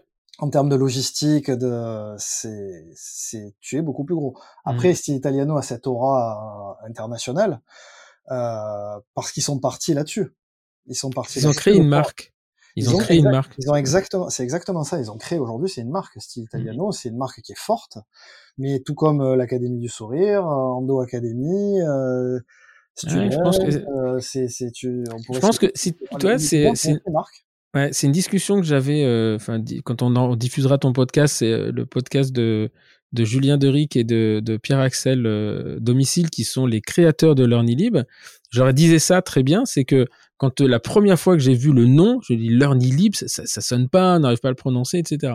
Aujourd'hui, tout le monde te parle de LearnyLib. Donc, je dis le fait que vous ayez créé un organisme de formation qui marche, DPC, que c'est une chose. Et par contre, le fait d'avoir créé une marque, ça, ça, ça m'impressionne énormément. Moi, je suis très admiratif de ce qu'ils ont fait parce que c'est euh, d'abord parce que le contenu de leur formation est très bonne et, euh, et de la même façon que French Tooth. Mmh. Alors French Tooth, c'est euh, ouais, eux ils ont le nom était plus simple parce qu'il y avait la French Tech. French Tooth, c'était un très un jeu de mots qui était très sympa. Et euh, voilà, si Elsa et, et, et Lodoïs euh, euh et toute leur équipe, Emma, euh, etc., nous, nous écoutent. Enfin voilà, tout ça, ce sont des gens qui sont des concurrents hein, potentiels. et je pense que c'est une concurrence qui peut être intelligente. Et moi, je leur suis vraiment très admiratif de fait, de fait d'avoir créé des marques. C'est c'est c'est pas facile ça. Hein. Oui, puis les gens s'en rappellent du coup. Ah les, gens, les gens se rappellent du nom, quoi. Donc mmh. c'est euh, et des gens qui y sont associés, mais c'est. Ouais, il faut quand même rappeler que euh, au moment du confinement, mars 2020, euh, ils sont deux dans la boîte hein, à l'époque. Il était un peu un chouïa débordé. Maintenant, ils sont 17 quand même. enfin, vous écoutez, enfin, vous, si vous n'avez pas encore écouté le podcast, allez l'écouter. C'est c'est une très très belle réussite, euh, très très belle réussite professionnelle euh, faite par deux jeunes dentistes diplômés de, de 2018. Hein, ils sont ils sont, sont sortis de l'œuf quoi. Hein. C'est euh, c'est vraiment très euh, très impressionnant. Euh, bien, et eh bien donc Studio 255, c'est une formation de photos. Donc tu as dit tout à l'heure, on va en former d'autres parce que je me souviens à l'époque, euh, tu avais quand même l'intention de, de, de monter un petit cours, enfin un petit cours, de monter un cours sur les, les composites. C'est toujours dans les tuyaux ou ta procrastination a fait que là, là, là, là, on a fait, on a fait ben justement avec French Tooth un petit quelque chose, un, un live sur les facettes. On a fait les préparations euh, samedi dernier et samedi prochain, on fait, on va les coller, donc ils viennent filmer. Mais euh, on va dire, j'ai, j'ai pas envie d'être très gros, mais j'ai quand même envie de faire de, de faire d'autres cours. Euh, mais avant de faire ça, on va dire, c'est bah, il y a par exemple le Calliope, toutes ces choses-là. J'ai envie d'avoir un organisme de formation, on va dire carré dans les règles, quitte à mmh. faire quelque chose, autant que ça soit euh, que ça soit bien. Et donc, on, on, est, je suis en train de me renseigner sur, euh, sur ces problématiques de qualité. Euh... Alors là, je te souhaite bien du courage. Ceci dit, ce n'est pas inabordable. Il faut arrêter de penser que sous quand là, on est des, des dieux. C'est pas inabordable. Surtout si tu n'as qu'une formation. Moi, je te conseille de le faire quand tu n'as qu'une formation. Donc c'est non mais c'est c'est c'est dans les tuyaux et donc euh, Aurélie elle est pas simplement naturopathe et Sandra aussi que tu connais euh, mm. assistante de toujours et amie seront partie prenante de justement euh, l'obtention de l'obtention de ça. Enfin, en tout cas, déjà travailler là-dessus. Et, euh, et, après, oui, on a on a vocation. Enfin, j'ai vocation. J'ai envie surtout. J'ai envie. Je crois que c'est ça le plus important. J'ai envie de faire autre chose, de faire autre chose dans ce dans ce cabinet. Mmh. Donc, compo, photo, facette, voilà, j'ai pas besoin d'en faire beaucoup plus. Et peut-être, alors après, qui sait, hein, qui sait, après inviter d'autres personnes pour euh, peut-être faire de l'endo, peut-être faire de la chire, peut-être faire, euh, why not? Mmh. Après, c'est ouais, c'est des, des, des, concepts. Nous, on a, je sais que chez, avec Endo Academy, on s'est vraiment recentré essentiellement sur l'endo. Après, on fait du partenariat pour euh, avec Omni Academy, on fait venir, bah, je crois que d'ailleurs tu es venu hein, il y a deux ans, euh, euh, juste avant le confinement ou après, enfin entre les deux périodes, tu venu nous faire un truc sur l'iPad au, cabinet, etc. Mais euh, euh, donc ça c'est Omni Academy. Là on travaille en collaboration. En fait, on fait venir d'autres gens. C'est l'Académie du Sourire cette année. Euh, euh, toi es venu. On a fait venir François Le Bigot avec Focus il y a deux ans. Euh, voilà, c'est c'est euh, c'est intéressant ce que fait aussi Laurent Laurent Elbez euh, avec Student Dental. student, oui, c'est ça, Student Dental. Student, je, crois, student, student avec Student très intelligent, c'est-à-dire il va il va chercher euh, les conférenciers aujourd'hui pour la plupart, enfin pour une grande majorité ont des organismes de formation. Je trouve que c'est intéressant justement et un jour je m'étais dit mais pourquoi on fait pas une, une espèce de, de, de, coopérative ou d'association de tous ces tous ces structures euh, justement pour pour s'organiser et euh, la, la, concurrence et la compétition, c'est deux choses complètement différentes. C'est ah euh, euh, voilà, donc ça c'est un, un, projet que j'ai que j'ai en tête depuis quelques années. Et, euh, et peut-être qu'intuitivement, inconsciemment, le fait de, de faire d'enregistrer des podcasts avec des gens qui sont formateurs, qui ont leur organisme et, justement de montrer que on peut discuter intelligemment avec des gens sur lesquels on est en concurrence sur un, produit ou un marché parce qu'il faut pas faut pas faut pas le nier euh, euh, et qui va aller euh, qui va aller en montant parce que la peur bleue que l'on fait, ah, si vous n'avez pas votre DPC, vous allez tous mourir, vous n'aurez plus le droit de travailler. Donc encore une fois, rassurez-vous, chers praticiens, ce n'est pas comme ça que ça se passe.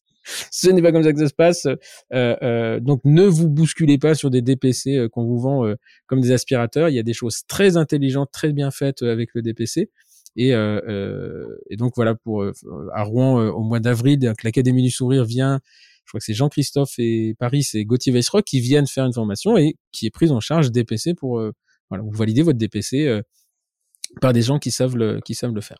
Voilà. Bah écoute, donc euh, ton avenir c'est développer ton cabinet, faire euh, quatre enfants, hein, il en reste plus que deux. Donc, euh, Non non deux ça va, on va on va on, va s'arrêter là. le pied main bouche vient de te marquer. ça c'était il y a deux ans, non, non c'est deux c'est très bien. C'est très bien.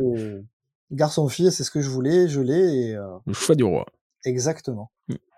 Bah écoute, merci, merci beaucoup, Greg. Ça m'a fait plaisir de, euh, ça m'a fait plaisir de t'avoir euh, sur le sur le podcast. Ça faisait très longtemps que je voulais t'inviter et puis euh, voilà les, les, le, temps, les machins, etc. Donc et très rapidement parce que je t'ai je t'ai contacté il y a quatre jours, répondu trois jours, envoyé le lien deux jours, CV un jour et J0 on, on, on enregistre. Ouais, je veux dire la procrastination comme ça, je veux bien. Je n'ai pas été avec toi. Non mais j'y travaille. Hein. J'y travaille. J'y travaille. Ouais, change rien. De toute façon. Ouais. Je, je, sais que ça peut agacer parfois. Faut prendre une assistante virtuelle. Euh, j'ai écouté un podcast là-dessus, une dame qui a monté une société qui s'appelle Double, et euh, tu payes quelqu'un pour faire tout ce que tu n'as pas envie de faire. Réserver tes billets d'avion, de train, elle a ta carte bleue, ton téléphone. Mon rêve. Je vais me prendre Jess, moi. J'ai vu en photo sur le site, elle s'appelle Jess, elle me plaît bien. bon, en tout cas, merci, euh, merci infiniment. Et puis, euh, on va se voir, je pense, euh, très bientôt parce que on a commencé à rebouger, donc c'est quand même un, un, un, un, grand plaisir. Ben avec et, plaisir, ouais. Et puis euh, embrasse bien Aurélie et tes enfants que j'ai pas vu le petit. Moi, la petite, je l'ai jamais vu. Le petit, je l'ai vu à Majorque il y a, il y a deux ans. Ouais. Ben, on n'a on pas vu nos on n'a pas vu nos petits derniers donc il faut qu'on s'y présente. Et, et donc Jules est amoureux de ma fille. Et donc on Hein? C'est l'inverse. C'est pas l'inverse. honnêtement, j'en souviens pas beaucoup là. Quand je parle de Jules, elle me dit, ah, je, matin, je lui ai dit, je vais voir le papa de Jules. Ah bon? Mais pour elle, Jules, il y a un Jules à l'école, je sais pas, elle comprenait pas bien. c'est ouais, non mais pareil quand j'ai dit pour Anna, c'est euh, c'est peut-être qu'il potentiellement si j'y remontre les photos, peut-être des vacances, ça On va les on va les requinquer, on va les remontrer. Euh, en tout cas, merci infiniment. Euh, merci à vous tous de nous être fidèles. Voilà, j'espère que vous avez passé un bon moment. De toute façon, avec l'accent marseillais et le et la, la, bonhomie de Greg, c'était compliqué de, faire euh, différemment. moi, je vous dis rendez-vous vous donne rendez-vous euh, samedi prochain pour un nouvel épisode avec euh, une autre gueule du dentaire, une autre personnalité, un autre parcours. Et euh, voilà, on essaie d'être très très disparate sur le sur le programme. En tout cas, je sais pas vous, mais moi je prends un plaisir toutes les semaines à m'entretenir avec avec des gens que je connais, comme Grégory, et des gens que je connais moi. À très bientôt, bon week-end, au revoir. Bye bye.